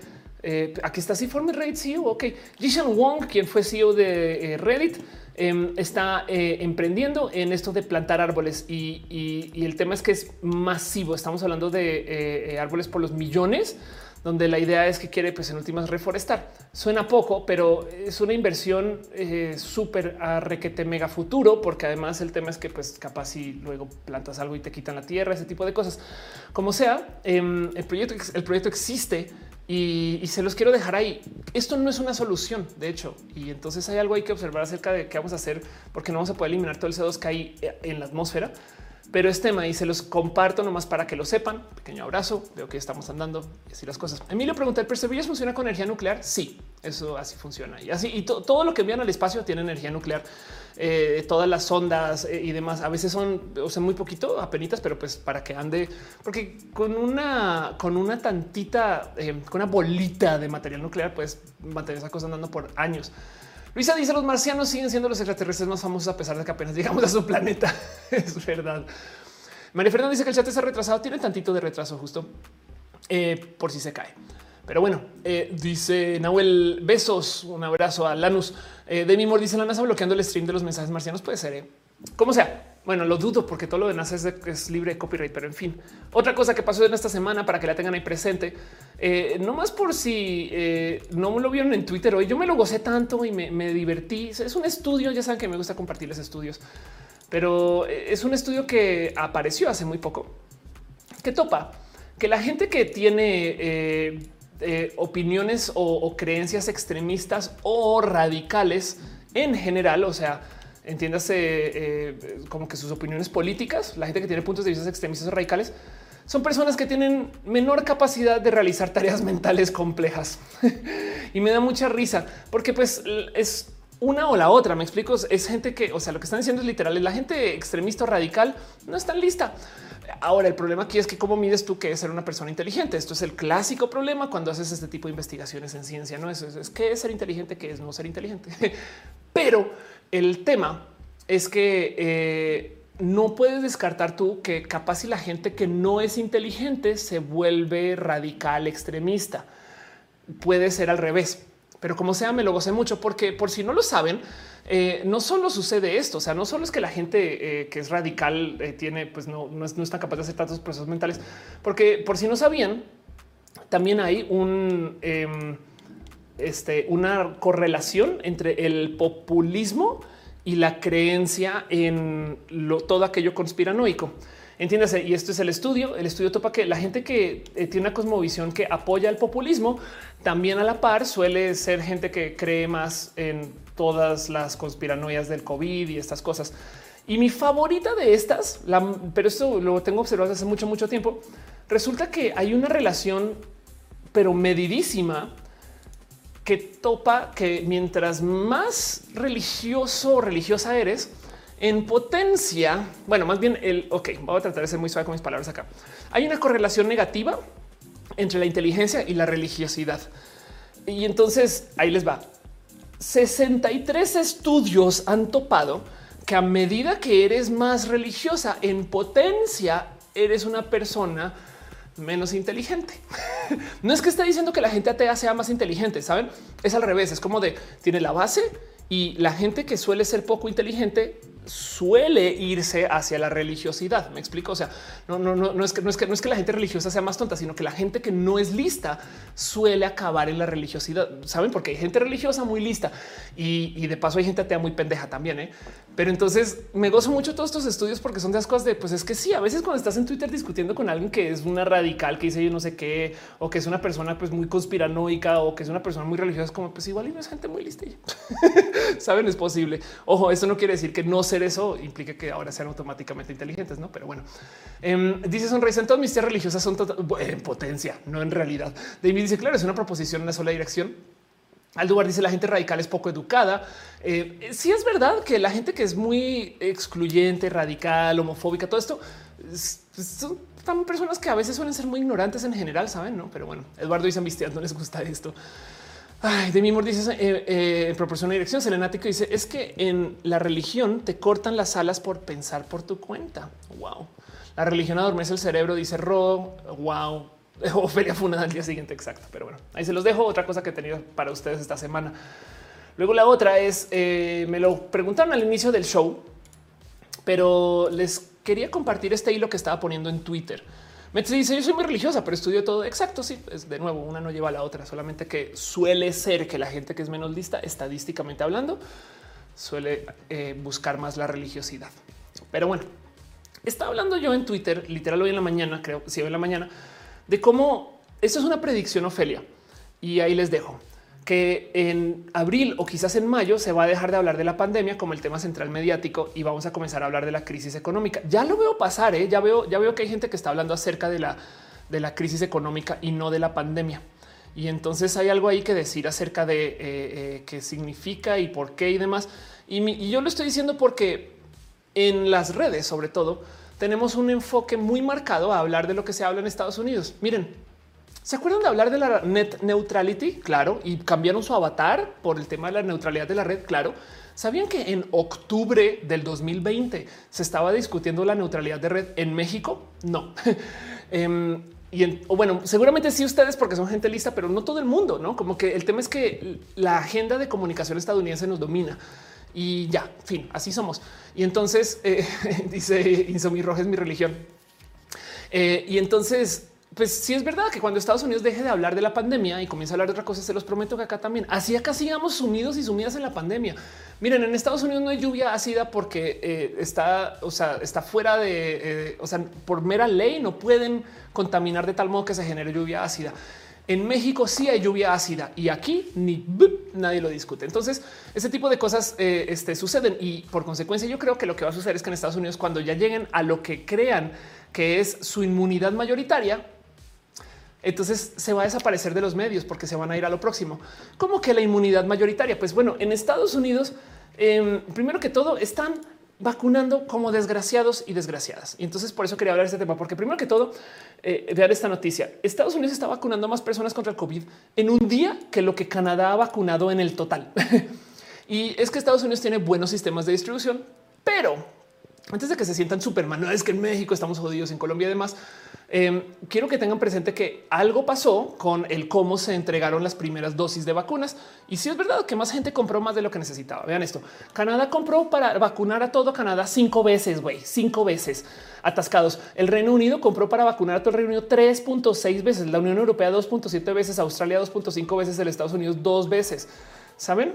Em, o sea, el tema aquí es que los países ricos y bueno, China también, no solo que no está en esa lista, pero los países ricos este, compraron vacunas como es gracioso. Entonces, si Canadá nos hubiera tapado comprando cinco veces una serie de vacunas, tendríamos vacunas para Brasil, México, China, Colombia. Saben, en Chile también compraron de más.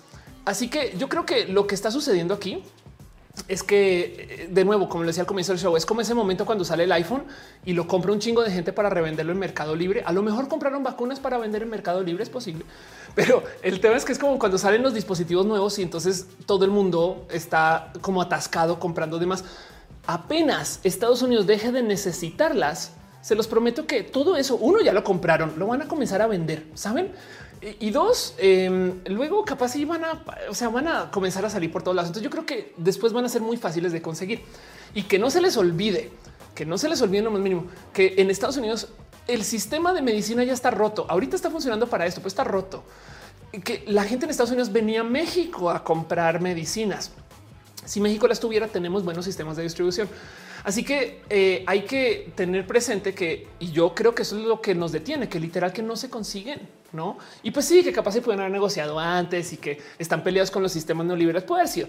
Pero el tema es que yo creo que apenas sean más disponibles, entonces caen para que le pregunte, entonces, ¿cuándo puede caer ese para acá? Esta es mi predicción. Están esperando en Estados Unidos que suceda para abril, aunque ya están diciendo eso es un poquito, o sea, güey, bájale. Pero si no es en abril, mayo, me explico, lo cual quiere decir que en potencia, póngale que para mayo, si Estados Unidos apenas comienza a llegar a su inmunidad general, eh, esas vacunas van a salir a algún lugar. Entonces, de repente que vendieron hasta aquí al norte y que llegan acá y que logran importar otras y no sé qué, todo eso. Y lo mismo para toda Latinoamérica. Así que en potencia, nuestra como gran jornada de vacunación efectiva comienza a suceder a eso de abril. No digo, es una predicción. Estoy, estoy poniendo aquí como la mano sobre la llama sobre algo que no sé si va a pasar o no, pero sí creo que eh, hacia junio vamos a tener mucho más acceso a la vacuna. Y entonces es posible que ese sea nuestro, saben, como que pensando un poquito el cuándo y estas cosas, como que dándole, dándole, quitándole encima el politiquerío yo creería que hasta junio es cuando vamos a ver cómo esto es como en potencial salir así. Y entonces dejo ahí la predicción a ver si sucede o no. Hace un año yo había dicho que todo este desmadre iba a tomar 14 meses que se cumplen en junio. Así que si en junio estamos saliendo de todo este desmadre y estamos buscando, ya viendo como el ya vamos a llegar a inmunidad en nada, me como mi sombrero. Yo no sé cómo lo hago, pero lo pido un sombrero de, helado y, me lo como. Hechitivas dice además de que por oferta de demanda va a llegar un punto en el que las empiezan a abaratar mucho porque el COVID es eh, casi momentáneo. Sí, de acuerdo, de acuerdo. Em, dice Selenático cuando se come el cuando se come el yuan al dólar y cuánto tiene vida el dólar. Pues la verdad es que eh, siempre y cuando China siga siendo tan culero con tantas cosas, ahí va a haber gente que se la va a apostar porque el yuan no se coma el dólar, va a ser un tema. Darwinismo dice en la mañana había una noticia en la que decían que un par de chicas se disfrazaron de viejitas para que les dieran la vacuna. Ándale. Eh, sí, yo miren, está la chingada el que la gente se quiera saltar la fila. Es injusto, sí, pero hay algo en mi corazón. Ya lo había dicho antes, pero bueno, algo en mi corazón de cómo me gusta que la gente se esté peleando por vacunarse. Saben, es que bien que pudo haber sido al revés, que, nadie quiso ir. En fin, dice sonreciente, ¿cómo es el sombrero de Nacho? Es de mi villano favorito. dice Ophelia Vidente. Ándale. Beto Reyes dice las nuevas capas no son, eh, no las nuevas cepas no nos regresarían al comienzo en potencia. Sí, eso puede suceder, pero, pero fíjate que las nuevas cepas, o sea, el tema aquí es que mi predicción del COVID es la siguiente. Nunca nos vamos a inmunizar del total. ¿Por qué lo sé? porque con la influenza nunca lo hicimos, güey. De hecho, todavía no lo hemos hecho ahorita porque la gente está asustada por el COVID, pero hace dos años la gente se está vacunando en Estados Unidos al 40% de la gente que se debería de vacunar. Por consecuencia, todavía había influenza y no era pandémica porque la influenza que había entraba dentro de nuestra capacidad de pues, atenderlo en medicina. Así que yo creo que lo mismo va a pasar con el COVID que simplemente va a dejar de ser pandémico y a la gente le va a valer gorro de ahí en adelante y solamente algunas personas selectas se van a vacunar, otras no. Y, van a llegar estos cuentos de no, es que mi tía una vez se vacunó y le dio y entonces ya no se vacuna desde entonces, no eh, eh, saben como que esas cosas y, así va a ser de por vida. Fin, se acabó.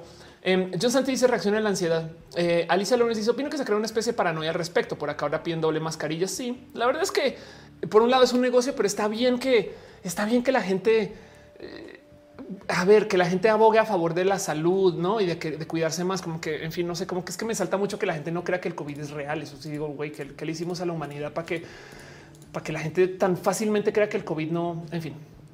Pero bueno, ahí se los dejo una pequeña predicción.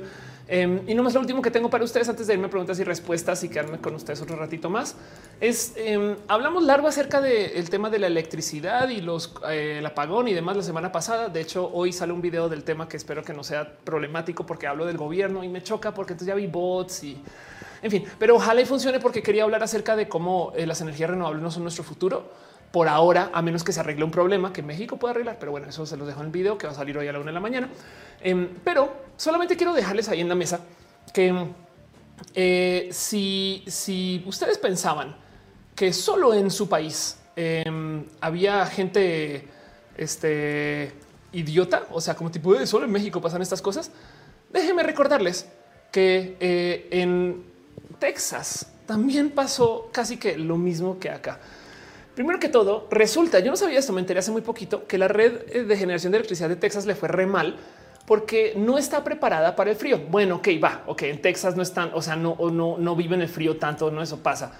Pero el tema es que resulta que parte de sus plantas, parte de su generación, em, sucede o no sucede eh, eh, este, haciendo procesos de, por ejemplo, o sea, tipo de cuando llega tal temperatura o tal necesidad, entonces se abre la llave más, estas todo eso es automatizado pero sus plantas no tienen protección para el frío. Entiéndase como que, por ejemplo, algunos equipos se congelaron y ya al norte o donde hace frío constantemente, esos equipos tienen calentadores. En Texas no tienen calentadores y por eso es que se comenzaron a apagar. El tema es que también les avisaron y sí sabían. Y justo este dice Jesús López, Estados Unidos me sorprende a veces. A mí también es que en Estados Unidos pasan cosas así retorpes porque, porque luego lo que comenzaron a decir, no, no, no, es que en Texas los políticos comenzaron a decir es que esto se les nos fue mal porque cuando hace frío, entonces las turbinas eólicas se apagan y entonces nos va re mal hasta que de repente salieron este, los suecos y salieron personas de otros países a decir no, güey, este, perdón, pero tenemos una cantidad de, lugares en el mundo donde claro que podemos tener que eh, funcionando nuestras turbinas en pleno invierno y vale gorro. Solamente que ustedes en Texas no se preparan porque también del otro lado es Texas. Normalmente es como, es como preparar, este, no sé, eh, eh, no sé si llegan, pero California para huracanes, no? Pues no, la Florida este, se prepara para huracanes, pero California no puede ser. En fin, José Miguel dice en Perú un vacuna gate de vacunación VIP. Lo único bueno es que la gente está viendo la importancia de las vacunas. Que bueno, me acuerdo, por ahí lo vi. Este aquí me dice Holanda like no digas mamadas. Total, sí, total. Son recién dicen, pensó nunca eso que iba a pasar en Texas y debieron haberlo previsto. Exacto. Y el tema es que lo sabían. Me explico. O sea, tuvieron tiempo suficiente para poder que, eh, invertir sobre eso. Pero bueno, en fin, esta desmadre me choca porque verlo, ver la gente mentir en medios. No de repente vi que la CFE puso fotos de trabajadores en Estados Unidos diciendo que eran de la CFE. Sabes como de güey, obviamente no son de la CFE. ¿Qué te pasa? Em, eh, diciendo ya lo estamos arreglando. Soy Edo dice em, no nos veamos tan lejos, simplemente nos quejamos de los 40 grados de Mérida y los menos 5 cuando neva en Chihuahua. Exacto. Y Sans dice los primeros se hicieron ricos acá el norte con todas las tuberías congeladas. Sí, y fíjate que de nuevo, mira, em, yo viví en Alaska un ratito y, y es muy normal cuando vienen estos como cambios drásticos de clima, el por ejemplo cerrar la llave del agua y este, abrir las de la casa, no para que pues, si se congela, pues no, no rompas tus tubos. Pero en Texas esta cultura no existe. güey. Entonces, sí es verdad que, en fin, Selenático dice nieve en Cuba, que no en Texas hace calor, excepto cuando no hace. Em, pero bueno, Gama dice: ¿Creen que se acaben los antivacunas? No, de hecho, los antivacunas existen desde hace más de 100 años. Más bien, en fin, Capitán Garra Negra dice que la gente piensa que el COVID no es real. ¿No crees que no sea etapa de la negación del duelo por la vieja normalidad? No, eh. Em, ok, eh, me voy a agarrar tu pregunta eh, y voy a cerrar todo esto. Ya no tengo más noticias que leerles a ustedes. Espero que no se siga cayendo. Voy a culpar a Restream. No es de mi lado, no me está dando error alguno. Solamente que sí, sí se cae, va y vuelve. Pero acá seguimos, seguimos muchas personas conectadas. Entonces, como que no se ha caído lo suficiente para que se desconecte del total. Gracias por seguir conmigo. La gente que está escuchando esto en Spotify, hagan caso omiso, porque todo esto son cosas de lo que el show es en vivo. Lo que sí es como triste es que no me da la lista de la gente que dejó sus abrazos financieros, que es una lástima eh, en YouTube. En YouTube no me los da, perdón, pero sepan que tienen mi cariño y mi amor. En, en Facebook, Dana Valdés deja unas stars. Muchas gracias. Daría Zuleta deja unas stars y gracias por su amor y su cariño. Gracias de verdad por ser parte de esto. Em, y pues nada, eh, veo también que a, a Z Beltrán se suscribió en Twitch. Gracias por tu amor. Pero bueno, vámonos con lo último del show, preguntas y respuestas. Y ahorita hablamos acerca de este, dice ni que en Texas están nevando ahorita. Ándale. Em, hablemos acerca de eh, la gente queriendo aferrarse por la vieja normalidad.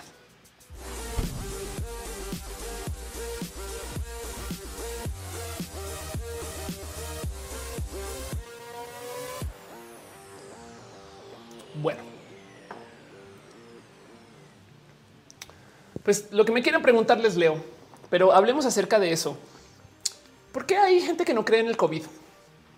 Es un síntoma, digo, me gustaría decir moderno, pero cuando digo moderno es hoy en día sucede porque tenemos la tecnología. Entonces, por ser personas con tecnología, em, no creemos tanto en la colectividad. Eh, mi, mi, conclusión del video de la CFE y la electricidad es que el futuro de la generación de electricidad es que cada quien tenga su propio generador y sus propias pilas y que nos desconectemos del depender del gobierno para, atender un, para tener un servicio que nos está dando. Esto ya había pasado antes con los celulares. Antes teníamos teléfonos en casa que nos los daba el gobierno y pues eventualmente todo eso se reemplazó con la tecnología celular y cada quien contrata su propio y listo, se acabó. Entonces la tecnología nos ha hecho creer que somos personas muy capaces y que no tenemos que confiar en la colectividad. La ironía de todo esto es que funciona gracias a la colectividad que está metida en la tecnología. Entiéndase, para que Twitter funcione tenemos que tener una red instalada, solamente que la red ya no es algo que pide nuestra presencia, ya está instalada. Y, entonces pasan cosas raras con todo eso. Si existiera el cómo tener agua potable en casa sin tener que pasar por el gobierno, yo creo que yo la contrataría. Saben? En fin, entonces em, hay millones de cosas hay que hablar acerca de la colectividad en general y cómo vivimos y podemos ir con eso. Pero, eh, y eso ya es filosofía y, y como le quieren creer. El tema es que eh, muchas personas realmente no es que no se quieran poner tapabocas, es que no quieren que les digan qué hacer. Saben? Es un tema como de a mí nadie me da órdenes. Yo soy el chacha, el rudo, no? Ese tipo de cosas es, un tema de, no creer en la colectividad, porque el problema de los tapabocas, si lo piensan, es que la gran mayoría de gente que los usa, los usa para protegerse, cuando la verdad es que el tapabocas sirve para que tú no escupas tu basurita allá afuera. O sea, digo, funciona en ambos sentidos, pero se los súper prometo que la gran mayoría de la gente los usa para que a mí no me dé. No están pensando es que lo uso porque soy una persona considerada y no quiero que le dé a la gente que me rodea. Les vale gorro, les vale gorro. Solamente quieren no contagiarse. Y, eso es mucha gente que sí los usa. Entonces hay algo ya acerca como de eh, el miedo a la pérdida del libre albedrío, el que me digan qué hacer. Y por eso mismo es que la gente no usaba tapabocas antes como que, mm, o sea, cuando digo antes es que en la pandemia anterior pasó lo mismo. Había liga, es más, este league, este face mask, este em, Spanish flu. Vamos a ver si lo encuentro. Esto lo había mostrado antes también, pero, pero por ejemplo, em, en, San Francisco creo se creó una cosa que era como la liga de los de los anti, máscaras y existían estos movimientos de eh, gente que trataban de convencer a las personas que era un invento del gobierno y que no había por qué usar máscaras y que entonces saben como que, en fin, en la, pandemia anterior sucedió igual, que la gente no quería usar máscaras porque no querían que les dijeran qué hacer. Entonces tocaba hacer campañas de cómo usarlas, estas cosas igualito que ahorita. Pero bueno, en fin. Em, dice Jessica Santini, si son, si son yoyos. eh, Punky Dex dice, se dice que México volveremos a clase en marzo, pero no me fío no considero que sea seguro. Sí, la verdad es que la, mucha gente ya está actuando como si ya se hubiera ido. ¿eh? Pero bueno, aquí ya me dice, oye, ¿no quieres un roja intervención sobre la creciente transfobia que creció con la discusión de los atletas trans y la desventaja que tienen? No, porque eh, ya tengo un video del tema y está la chingada. Palabras más, palabras menos. Están usando el tema de la gente trans en el deporte y he descubierto tantas cosas que ya me da rabia todo este tema, porque por más que lo intentes, no logra sacar a la gente de pensar que las mujeres son inferiores que los hombres y nos culpan a las personas trans por eso. Porque primero, como no nos ven como mujeres, entonces siempre van a ver que hay una ventaja. Miren, les voy a decir algo. La prueba fehaciente de que las personas trans, sobre todo las mujeres trans, no tenemos ventaja en el deporte es que no hay ni una campeona. De hecho, no hay ninguna top 25. O sea, si tanto dominamos, ¿dónde están? Y el otro tema es que no es que son muy grandes, son muy fuertes y no sé qué. Bueno, para poder estar en una liga femenil tienes que estar en un proceso hormonal y mucha gente no entiende que el proceso hormonal implica bloquear testosterona. Eso es antidoping. Si tú bloqueas testosterona, pierdes tu masa muscular. Entonces, imagínense, sí, ok, va, se las acepto. Hay mujeres trans que somos más grandes que el promedio de la mujer cisgénero. Pero entonces somos más grandes, tenemos huesos más grandes y menos músculo. Por consecuencia, tenemos menos fuerza y entonces tenemos menos fuerza, para más masa somos más débiles. Saben como que dónde está la ventaja? Y justo en eso es que sale a relucir que por eso es que no nos va tan bien dentro de todo y todo. Saben como que eso puede ser un motivo. Yo sé que hay mujeres trans que sí les va bien y que son atletas muy chingones, no lo dudo. Em, y claro que hay mujeres trans que pueden hacer músculo, claro que sí, pero me da mucha rabia porque negociando y platicando con los hechos, la banda no se quita de la cabeza que las mujeres son inferiores que los hombres por más que quieras, no procesan. Em, eh, y, es que asumen que automáticamente el que un hombre entre en una liga, una mujer vaya a ganar es una realidad y es de eso es lo más misógino que puede decir cualquier persona. No puedes asumir que un hombre automáticamente le va a ganar una mujer en todo, no? Y, esa discusión me da mucha rabia porque, porque no va a ningún lugar. La gente que lo está usando realmente no quiere escuchar. No, ya, ya me cansé. Llevo seis años de hablar de cómo Fallon Fox no le rompió el cráneo a otra mujer y es esa clásica noticia de eh, eh, Fallon Fox. Entonces aquí una foto, no sé qué. Esa foto de Fallon Fox es falsa. La persona que muestran así con el cráneo, con la cabeza toda rota, no peleó contra Fallon Fox. Y, da rabia porque, porque ya seis años después es de ya, ya me cansé. Entonces hay un video por ahí en diagnosis, pero el resto la verdad es que em, eh, véanlo, vayan al diagnosis y véanlo allá. Este dice Joseph, este, Josephine, bienvenida a esto de ser mujer. Sí, ya, ya tengo años de esto. Ernesto Vizcaíno dice: ¿Qué te parece el Dogecoin? Me da mucha risa que exista en general. ¿Qué es el Dogecoin? Es una moneda que se burlaba del Bitcoin y que se volvió Bitcoin. Pero bueno, Humberto dice: Hace unos días una amiga de Facebook compartió algo sobre las mujeres profesionistas. Reaccioné con un me encanta y los stickers me recomendaban puros de risas, pero en plan burla. Chale, pues es que ah, Facebook aprende y es una lástima. La química de la fecha y se puso un video del deporte en mi Facebook. Una chica terf me cuestionó que si acaso defendía esos temas porque estoy en transición. Claro que no, no puede interesarme un tema si no lo estoy viviendo. Así ah, eso pasa mucho.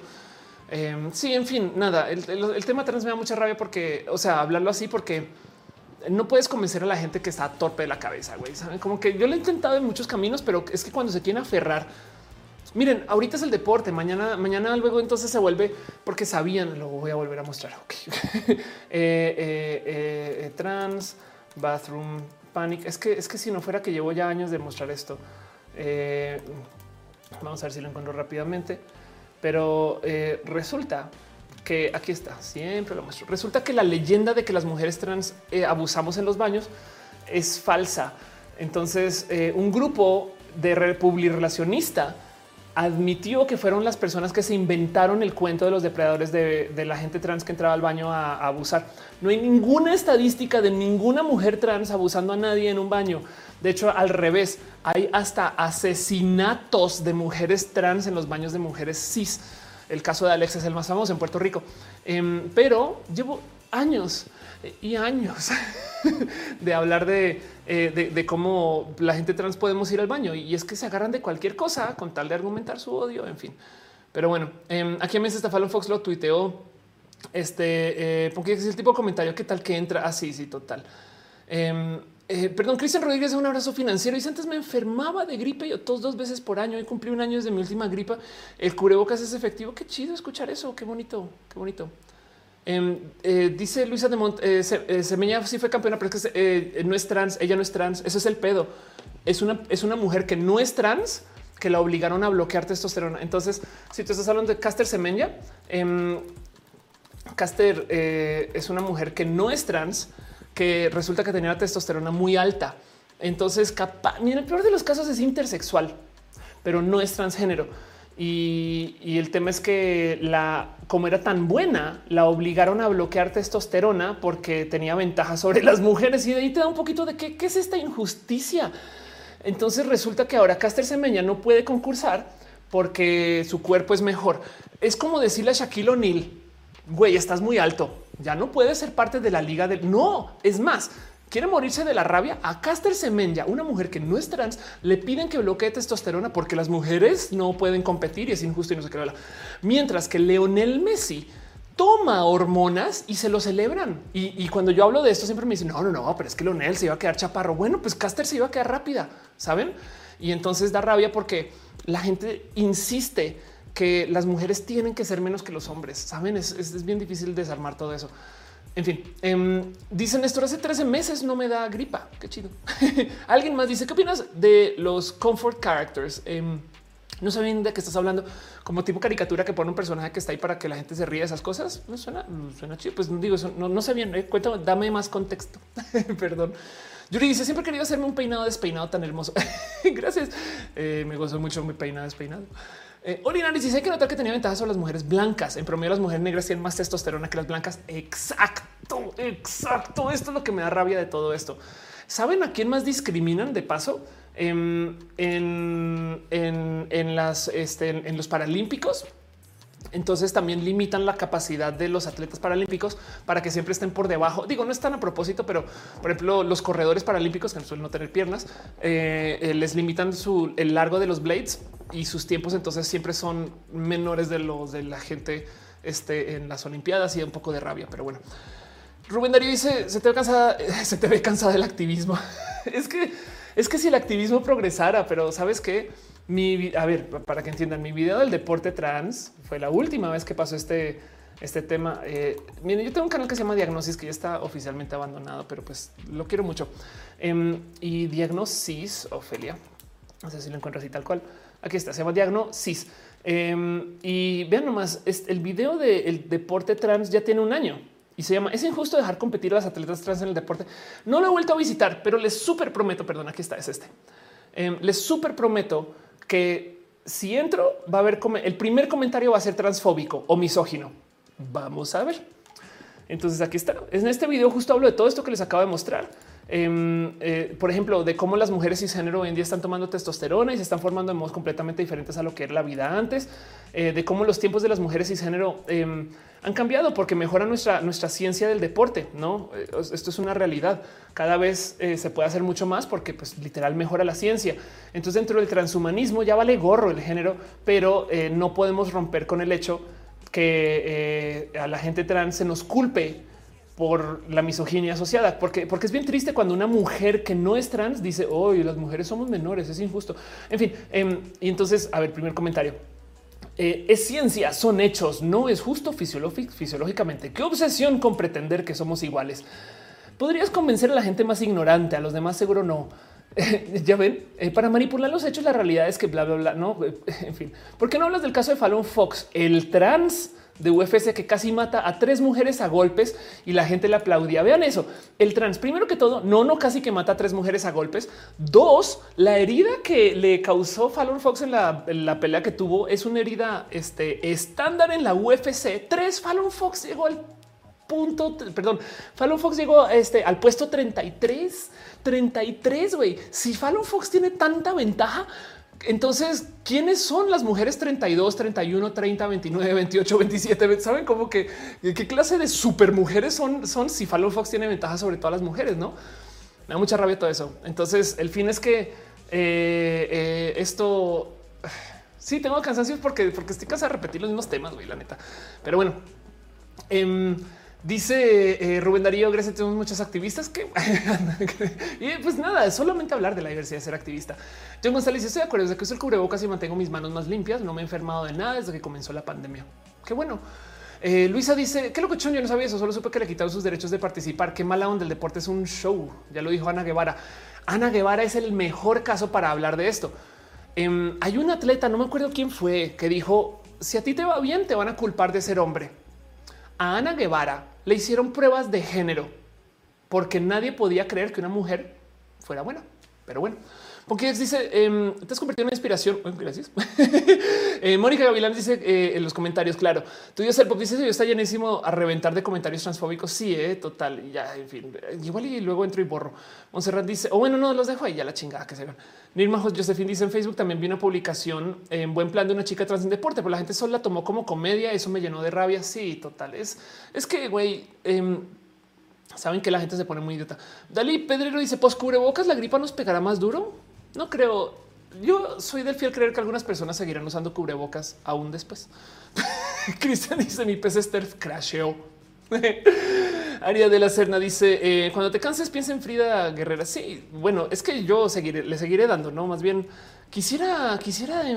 Miren, no tengo ningún problema con discutir esos temas y la verdad es que sí tengo mis propias dudas, no como que también a veces pienso, ah, me pregunto qué significa esto del deporte, pero para la gente no binaria, no? Y qué significa esto de la ciencia transhumanista para el deporte, porque, por ejemplo, una conversación que no estamos teniendo es cuándo se unen eh, los paralímpicos con las olimpiadas.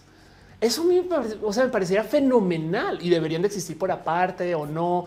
O, sea, en qué momento no permitimos que porque tienen que competir por aparte eh, y, me da como de bonito considerar como el futuro qué significa esto. Y capaz, y ahora que tenemos robots que bailan, pues también hay olimpiadas de robots, por si no sabían.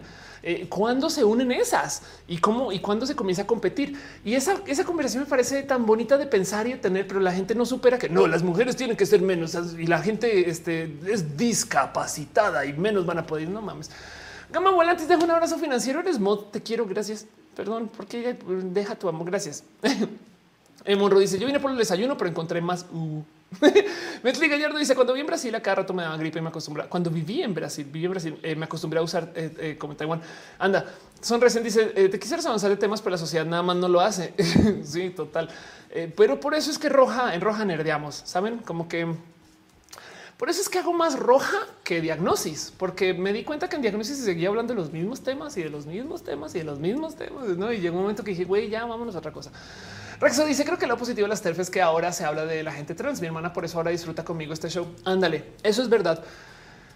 El concepto de la ideología de género lo popularizó la iglesia y la gente de la derecha y la gente que está en contra. Y ahora entonces de repente, pum, explotó el movimiento LGBT. En fin, Gama Volantis es que me enojó ver a la gente odiante. Gracias. Francisco dice entonces vamos a, desayunar. Rubén Darío dice momento de vulnerabilidad. Gracias. Pau dice tengo fe en que en el futuro las cosas cambiarán para bien y, la transfobia ya no existirá. Espero vivir lo suficiente para verlo. Yo también digo, porque además si, si, no vivo lo suficiente para verlo, seguramente será por la transfobia. Pero bueno, Mónica Gavilán dice: ¿Crees que si todos tuviéramos inodoros incineradores sería más ecológico que lo que tenemos ahora? Uf, em, es una pregunta muy buena. Eh, ¿Sabes qué no estamos haciendo? Por ejemplo, más que inodoros incineradores, podríamos, bueno, si es incinerar para generar energía, entonces sí, porque bien que podríamos reciclar, así como en las naves espaciales, bien que podríamos reciclar nuestras heces para millones de cosas, así sea eh, recuperar líquido, así sea generar energía, eh, así sea hasta hacer em, este, no sé, fertilizantes, por ejemplo, también a lo mejor podría funcionar muy bien y entonces le daríamos golpes a un chingo de industrias si eso se hiciera, pero pues bueno, por ahora lo tiramos. Dice Rubén, tu discurso es tengo un sueño. Letrinas secas. Eh, Teflon más dice hay un término en castellano equivalente a cracking eggs, en referencia a hacer que alguna persona se den cuenta de su género. Em, no, no que sepa, ¿eh? pero sí sé de gente que se habla de ser huevitos. Para la gente que no sabe que estamos hablando, en la cultura del mundo trans, a veces cuando sales, cuando te enteras de ti, como que te das cuenta que es como, como en Jurassic Park, cuando el dinosaurio rompe el huevito y mueve la patita. Un poquito así es como de güey, estoy naciendo. Yo no sé, hasta ahora estoy rompiendo mi huevito y yo no sé qué. Y entonces así se habla un poquito acerca de la gente que es como muy baby trans. Y, entonces en eso eh, la pregunta es si en español existe algo similar, no? Pero bueno, Yuri pregunta que qué tan cargado tomas tu café. Bien negro como mi alma. Metri Gallardo dice en Estados Unidos hay empresas que hacen abono de pozos sépticos. Qué chido. Eh, Raxo eh, eh, dice: Espero seas una viejita muy viejita. Yo también, yo también. pero bueno, gocémonos lo que tenemos por ahora. Carlos, en general, el aquí y el ahora. Carlos Creveto dice: Me hace muy feliz un punto de equilibrio entre nerdear y hacer activismo. Anda. El otro día puse un TikTok. Ahorita estoy gozando. Miren, me estoy desquitando en TikTok de todo ese contenido que no hago del tema trans. Como que en TikTok sí voy y me quejo las terfas y no sé qué. Y de repente hice hace nada un TikTok de tema de las tijeras. Por ahí lo habrán visto, donde hablo acerca de cómo las tijeras realmente no cortan, sino que eh, jalan y nada, así funcionan. Pero bueno, el tema es que hablé de ciencia y de repente me ponen los comentarios. O sea, eres LGBT y hablas de ciencia. ¿Cómo no hay 16 instituciones que estén en contra de ti? y es que así es. Pero bueno, digo los religiosos, los conservadores. Gilligan dice: Creo que eso ya lo habías dicho, pero el que se piense que las mujeres son más débiles, esos temas vienen desde hace años porque nos acostumbramos a ver la cosa así. Sí, exacto. Eso es la famosa educación patriarcal. Y es que, a ver, capaz en algunos ámbitos sí, pero, pero yo soy fiel creyente que gran parte del motivo por el cual las mujeres no son tan buenas, por ejemplo, en deporte, por el cual, o sea, los récords sí son diferentes. Eso no lo puedo negar pero es que luego vas y miras y a las niñas desde chiquitas les dicen que no hagan ejercicio porque se van a ver mamadas. Y entonces luego que eh, las tratan, la sociedad las trata mal porque tienen un cuerpo que no es normativo. Y entonces ves que, eh, no sé, eh, en, la gimnasia olímpica, en, en el ballet, por ejemplo, hay movidas diferentes para mujeres que para hombres porque se supone que las mujeres no tienen la fuerza. Entonces nunca las desarrollan. O sea, no hay, no hay esta cultura generacional de hacer que las mujeres tengan ese tipo de desarrollos como se le ha venido. O sea, los hombres tienen una ventaja patriarcal muy marcada en esto de los deportes. Es más, si le damos reversa hasta la época nuestras abuelas sacaban las mujeres de las Olimpiadas, saben? Así que es o bueno, ese chiste piensan que nuestras abuelas no tenían el voto. Entonces, hasta ahorita están llegando mujeres que se sienten a gusto con ser atletas de tiempo completo y los tiempos van a cambiar. Miren, si hay una predicción que les puedo dejar de los próximos 20 años es se va a eliminar la brecha de géneros en los tiempos de los deportes, de lo que hay entre mujeres y hombres, porque las mujeres hoy en día no solo es que estén tomando testosterona, están criando testosteronizadas y, la ciencia del deporte es tal que va a ser que los cuerpos ya no importen y eso va a ser muy bonito de ver. Pero bueno, en fin, eso es mi predicción. Alia dice no que hay mujeres mamás. Esos son mamadas. Veo que están dejando piñas todavía. Muchas gracias. Estoy bien triste porque wow, no manches, un chingo. Eh, Aflicta dejó un abrazo financiero. Muchas gracias. Un año de home office. Cristian Rodríguez Mori también dice este eh, un abrazo financiero y que lo leí también. Pero bueno, hoy cumplí años de mi última gripe. Gracias, gracias por su apoyo, cariño, amor. Esra 21 se suscribió en Twitch. Muchas gracias. Dana Valdés dejó otras stars. Muchas gracias de verdad. Gracias por apoyar su cariño y su amor. Es muy bienvenido en este show. Pero bueno, en fin. Ay, Pamela Subieta dice: A mí en la primaria, el profe de la educación eh, física no me dejaba practicar básquet. Los niños jugaban deportes, a las niñas nos mandaban a jugar al parque. Exacto. Em, voy a ver si lo voy, si lo puedo volver a encontrar. Son las cosas que tuiteo de vez en cuando, porque es que me da mucha rabia. Pero, pero bueno, en fin, eh, a ver, of course, vamos a ver si cadera. Así solo, si solo con eso lo encuentro. Em, una de las leyendas más cabronas que me ha tocado escucharle a muchas personas. Aquí está. Yo creo que lo mostró el rojo pasado, pero em, es que a las mujeres les dicen y las convencen que corren más lento que los hombres y siempre dicen que es por la cadera. Resulta que eh, no, que no, el tener una pelvis más grande no tiene costo locomotor. Fin, una pelvis más ancha no aumenta el costo locomotor en humanos. Eh, lo cual quiere decir que con implicaciones para la evolución del parto, lo cual quiere decir que, no, no es la cadera, es que a las mujeres siempre se les dice vas a correr más lento que los hombres y, entonces eso te llega, no? Y no dudo que habrá una mujer que sí corre más rápido que los hombres, pero es esa una que no sé qué, que no se le fomentó el deporte, saben? Como que eh, pero bueno, tú luego dirás tú, bueno, los atletas en el deporte, pues en las Olimpiadas son atletas élite. Claro que llevan entrenando toda su vida para eso. Claro, perfecto. Llega Caster Semenya. Uy, no, ¿qué cree?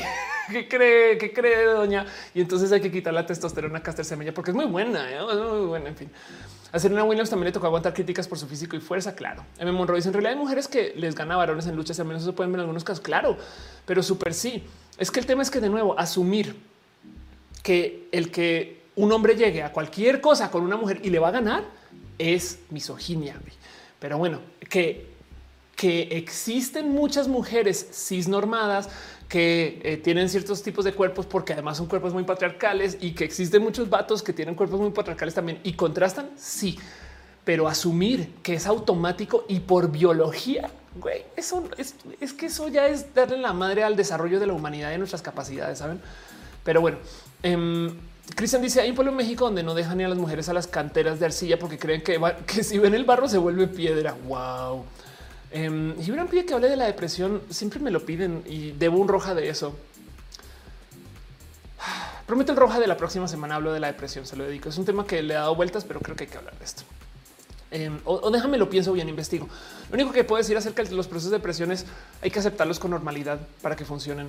Este y es una lástima. O sea, como que tipo de si te tienes que desconectar dos días de la vida, esos dos días te desconectas y, siempre doy ese consejo, pero pues eh, funciona. Es un decir, aflicta dice jaja, elotes en lugar de piñas un poquito. Perdón, está hablando de la depresión. No, David Moore dice Google, eh, Yoshi, Google Yoshi Takeshita y ve la verdadera diversidad de mujeres que en el deporte.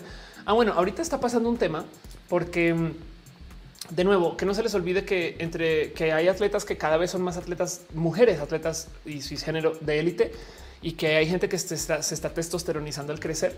Pero em, vamos a ver si lo encuentro en Twitter. Of course, esto también es muy divertido de ver porque digo, es, opinar del cuerpo de la gente, es lo único que voy a decir. Pero eh, no, no lo tengo aquí. Em, eh, China Track Team es opinar del cuerpo de la gente. Entonces no, no soy tan, tan, tan, tan, tan fan, pero em, resulta que porque las TERF están locas, eh, esto es el a ver si por aquí está la foto. vamos a ver si encuentro la foto. Em, esta es aquí están.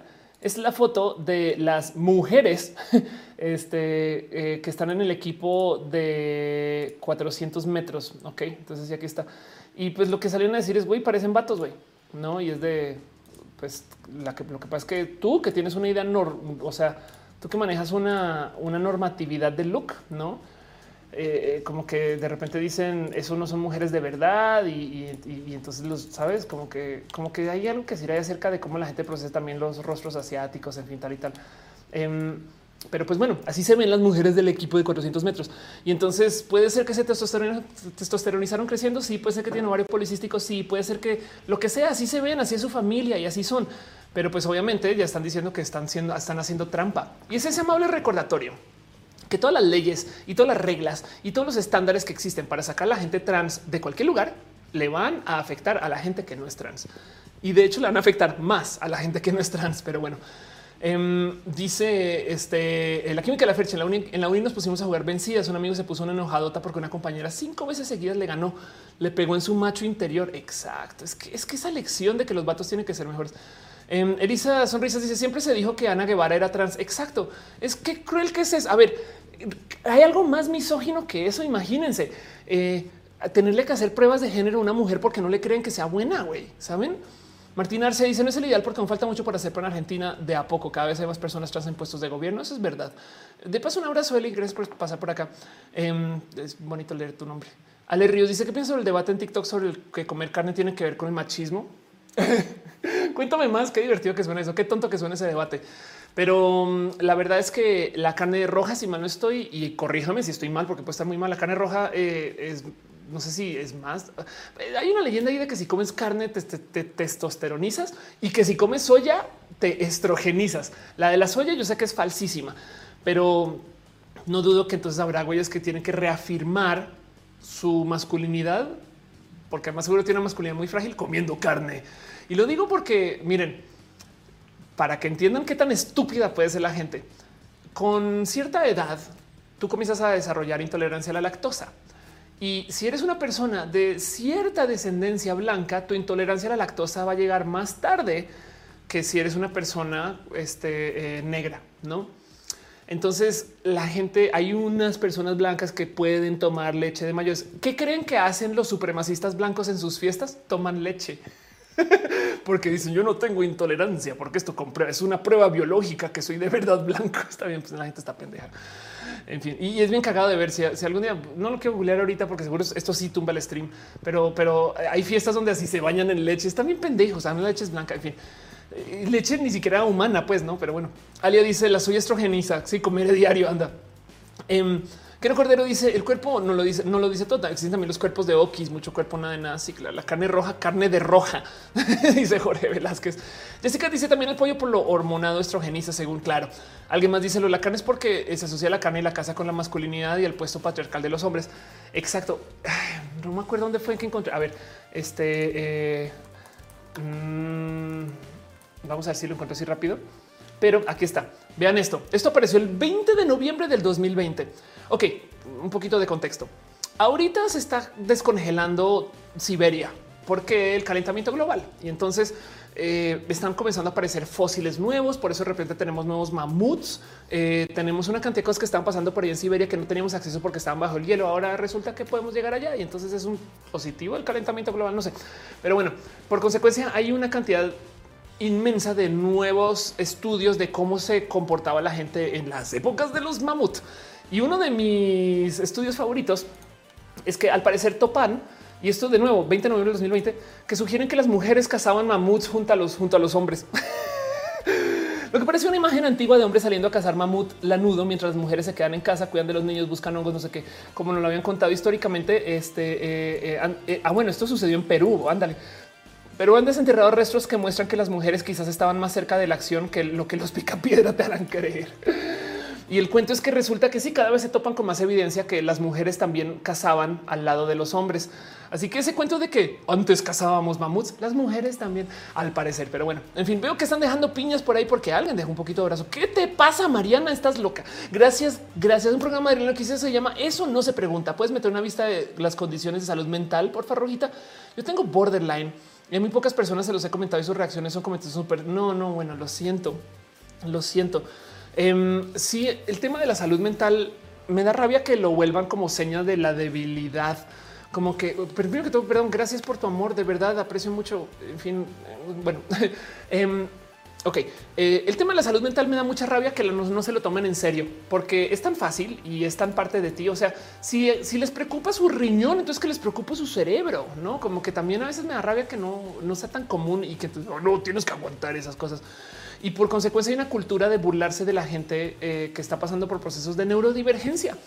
Porque es que parte del problema es que nuestros cerebros, por supuesto que van a funcionar diferente. Es más, menos mal podemos caminar igual todo el mundo. Y es falso ese comentario que acaba de decir, ese apunte, ese statement, este, porque no, no todo el mundo camina igual. No, como que también hay que pensar que así como tenemos cuerpos diferentes, tenemos cerebros diferentes y entonces nos tratan de meter una vida que es igual para todo el mundo y obviamente no funciona igual para todo el mundo y luego entonces se burlan si no encajas. Y no mames, güey, me estás obligando a vivir una vida que no tiene que ver con el cómo mi cerebro funciona, como yo percibo la realidad, el mundo, la vida, lo que consumo y supuestamente tengo que entrar a eso. No mames. Entonces en eso lo siento mucho que las reacciones de los y los comentarios de la gente sean súper. Eh, sí, sí están bien pendejos y pendejas las personas en este tema también. Em, hay algo que hablar acerca de la salud mental y no sé bien dónde tomarla. Es un roja que me han pedido mucho, mucho también de eh, em, eh, eh, identidad disociativa. También me han pedido que hable acerca de em, gente Asperger, por ejemplo. También me ha dicho que sí, que sí lo hablo. Y, y hay algo ahí que hablar, por lo menos acerca de cómo, pues, si comenzáramos o si aprendiéramos a ver las neurodivergencias como eso, divergencias, les quitamos un chingo de peso eh, a que una tiene que ser inferior que la otra. No mames, güey, así funciona mi cerebro. En fin. perdón, perdón. Gracias por tu amor, de verdad. Eh, espero, espero haberte respondido la pregunta y si no, pregúntame y te sigo leyendo. Luisa de Mont dice, el primer vestigio de un homínido en México resultó ser de una mujer, la mujer de Tepexpan y era cazadora. Ándale. Eh, dice nada, mi papá aconseja ir al psicólogo, pero él no dice que no lo necesita. Anda, es lo más boomer que he leído. Dolores Santana dice lo mismo que decías, estandariza la humanidad. Básicamente pensamos como máquinas. Claro, es que es que también creo que está bien. Está bien, no culpemos a los boomers, culpemos más bien el cómo se desarrollaron y las herramientas que tenían. Pensemos que pasaron muchos años de que la humanidad fuera tener que volvernos máquinas para entrar a ese sistema. Y afortunadamente ya logramos desarrollar tecnología para romper con eso. Ya podemos trabajar desde casa, ya tenemos todo el conocimiento del mundo en nuestras manos, em, ya tenemos millones de modos de hacer cosas que no requieren de ir a una fábrica. Y entonces eso se logró, hasta podría argumentar así solamente hay el chilazo, se logró porque automatizamos la fábrica en su mayoría. Todavía hay maquilas, todavía no es que también hay mucha gente que sí vive así, no? Pero bueno, entonces también estamos deshaciendo décadas de enseñanzas de cómo se debe de vivir.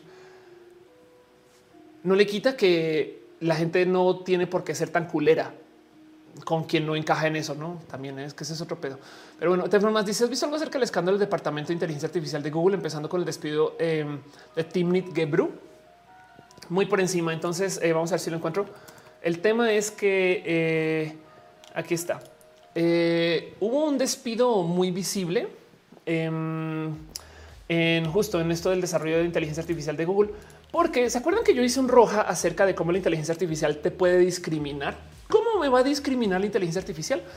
Bueno, em, el Apple Watch cuando salió originalmente no funcionaba con piel negra o oscura. Por pues porque nunca hicieron pruebas con gente negra oscura porque no tienen suficientes personas negras oscuras contratadas para eso. Así que eh, fue como sin querer queriendo que de repente discriminaron. Bueno, eh, la inteligencia artificial que se usa para tratar de predecir las acciones de la policía se basa en las acciones anteriores de la policía que como fueron discriminatorias, entonces las compus aprendieron a discriminar y puedo seguir. Hay millones de motivos y momentos y cosas raras que suceden porque la gente simplemente no fue incluyente a la hora de contratar, a la hora de desarrollar, a la hora de hacer pruebas. Y entonces em, esto se viene hablando desde hace mucho tiempo. Hay un empujón, pero así inmenso en el mundo de la tecnología por tratar de ser personas más diversas. El más cabrón de todos es como ahora están tratando de eliminar el lenguaje maestro esclavo de todo aquello que tenga que ver con programación. F por la gente que trabaja con Git. Pero el punto es que esto es como un gran trend. Y ahorita, de lo poquito que sé de esto, porque, porque hace muy poco, el cuento es que eh, despidieron a lo que justo es la máxima experta en inteligencia artificial ética del departamento de Google, porque encontró que la las inteligencias artificiales de Google discriminan.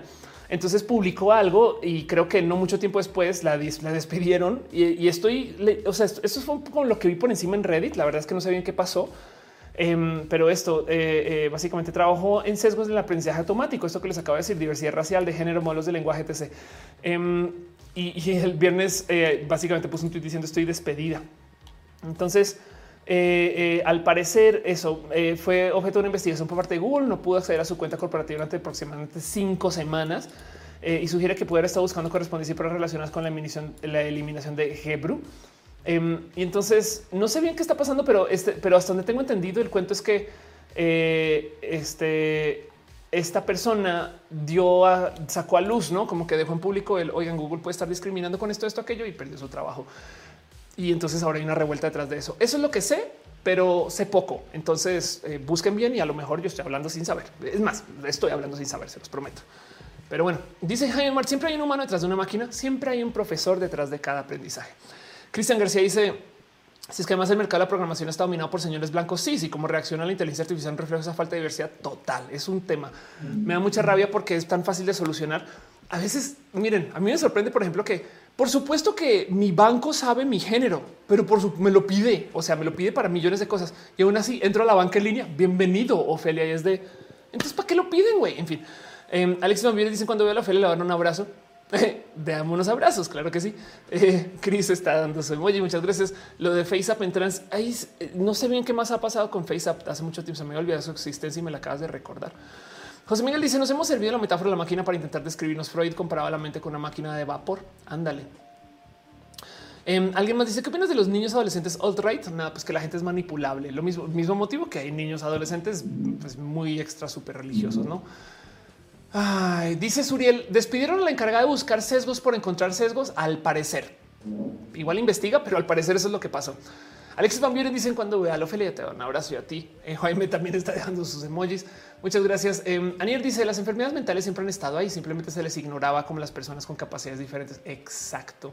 Chris Moon dice todo también tiene que ver con la educación las escuelas, o sea, no se actualizan total. Yo le hice de la carne roja, lo dirán porque la ponen boldenona para que sea más grande. Em, eh, sustancia, ah, le ponen boldenona para que sea más grande, sustancia que está baneada y es considerada como dopaje. De hecho, esa sustancia casi acaba con la carrera de los tenistas colombianos. Wow, si solo tenía esa sustancia que sigue siendo eh, un disparate, eso sí, como es carne de menos mujer, sí, no mames, qué locura. Ay, pero bueno, en darwinismo dice: ¿Has visto? Me caigo de la risa. No me suena, pero no. Eh, Saúl Lalo dice: Las mujeres las quemaban antes y las llevaban brujas por ser inteligentes e iluminadas mentalmente. Totalmente de acuerdo. Em, pero bueno, Aranza Teitzel dice gracias por compartir eh, la neurodivergencia. Es un abrazo.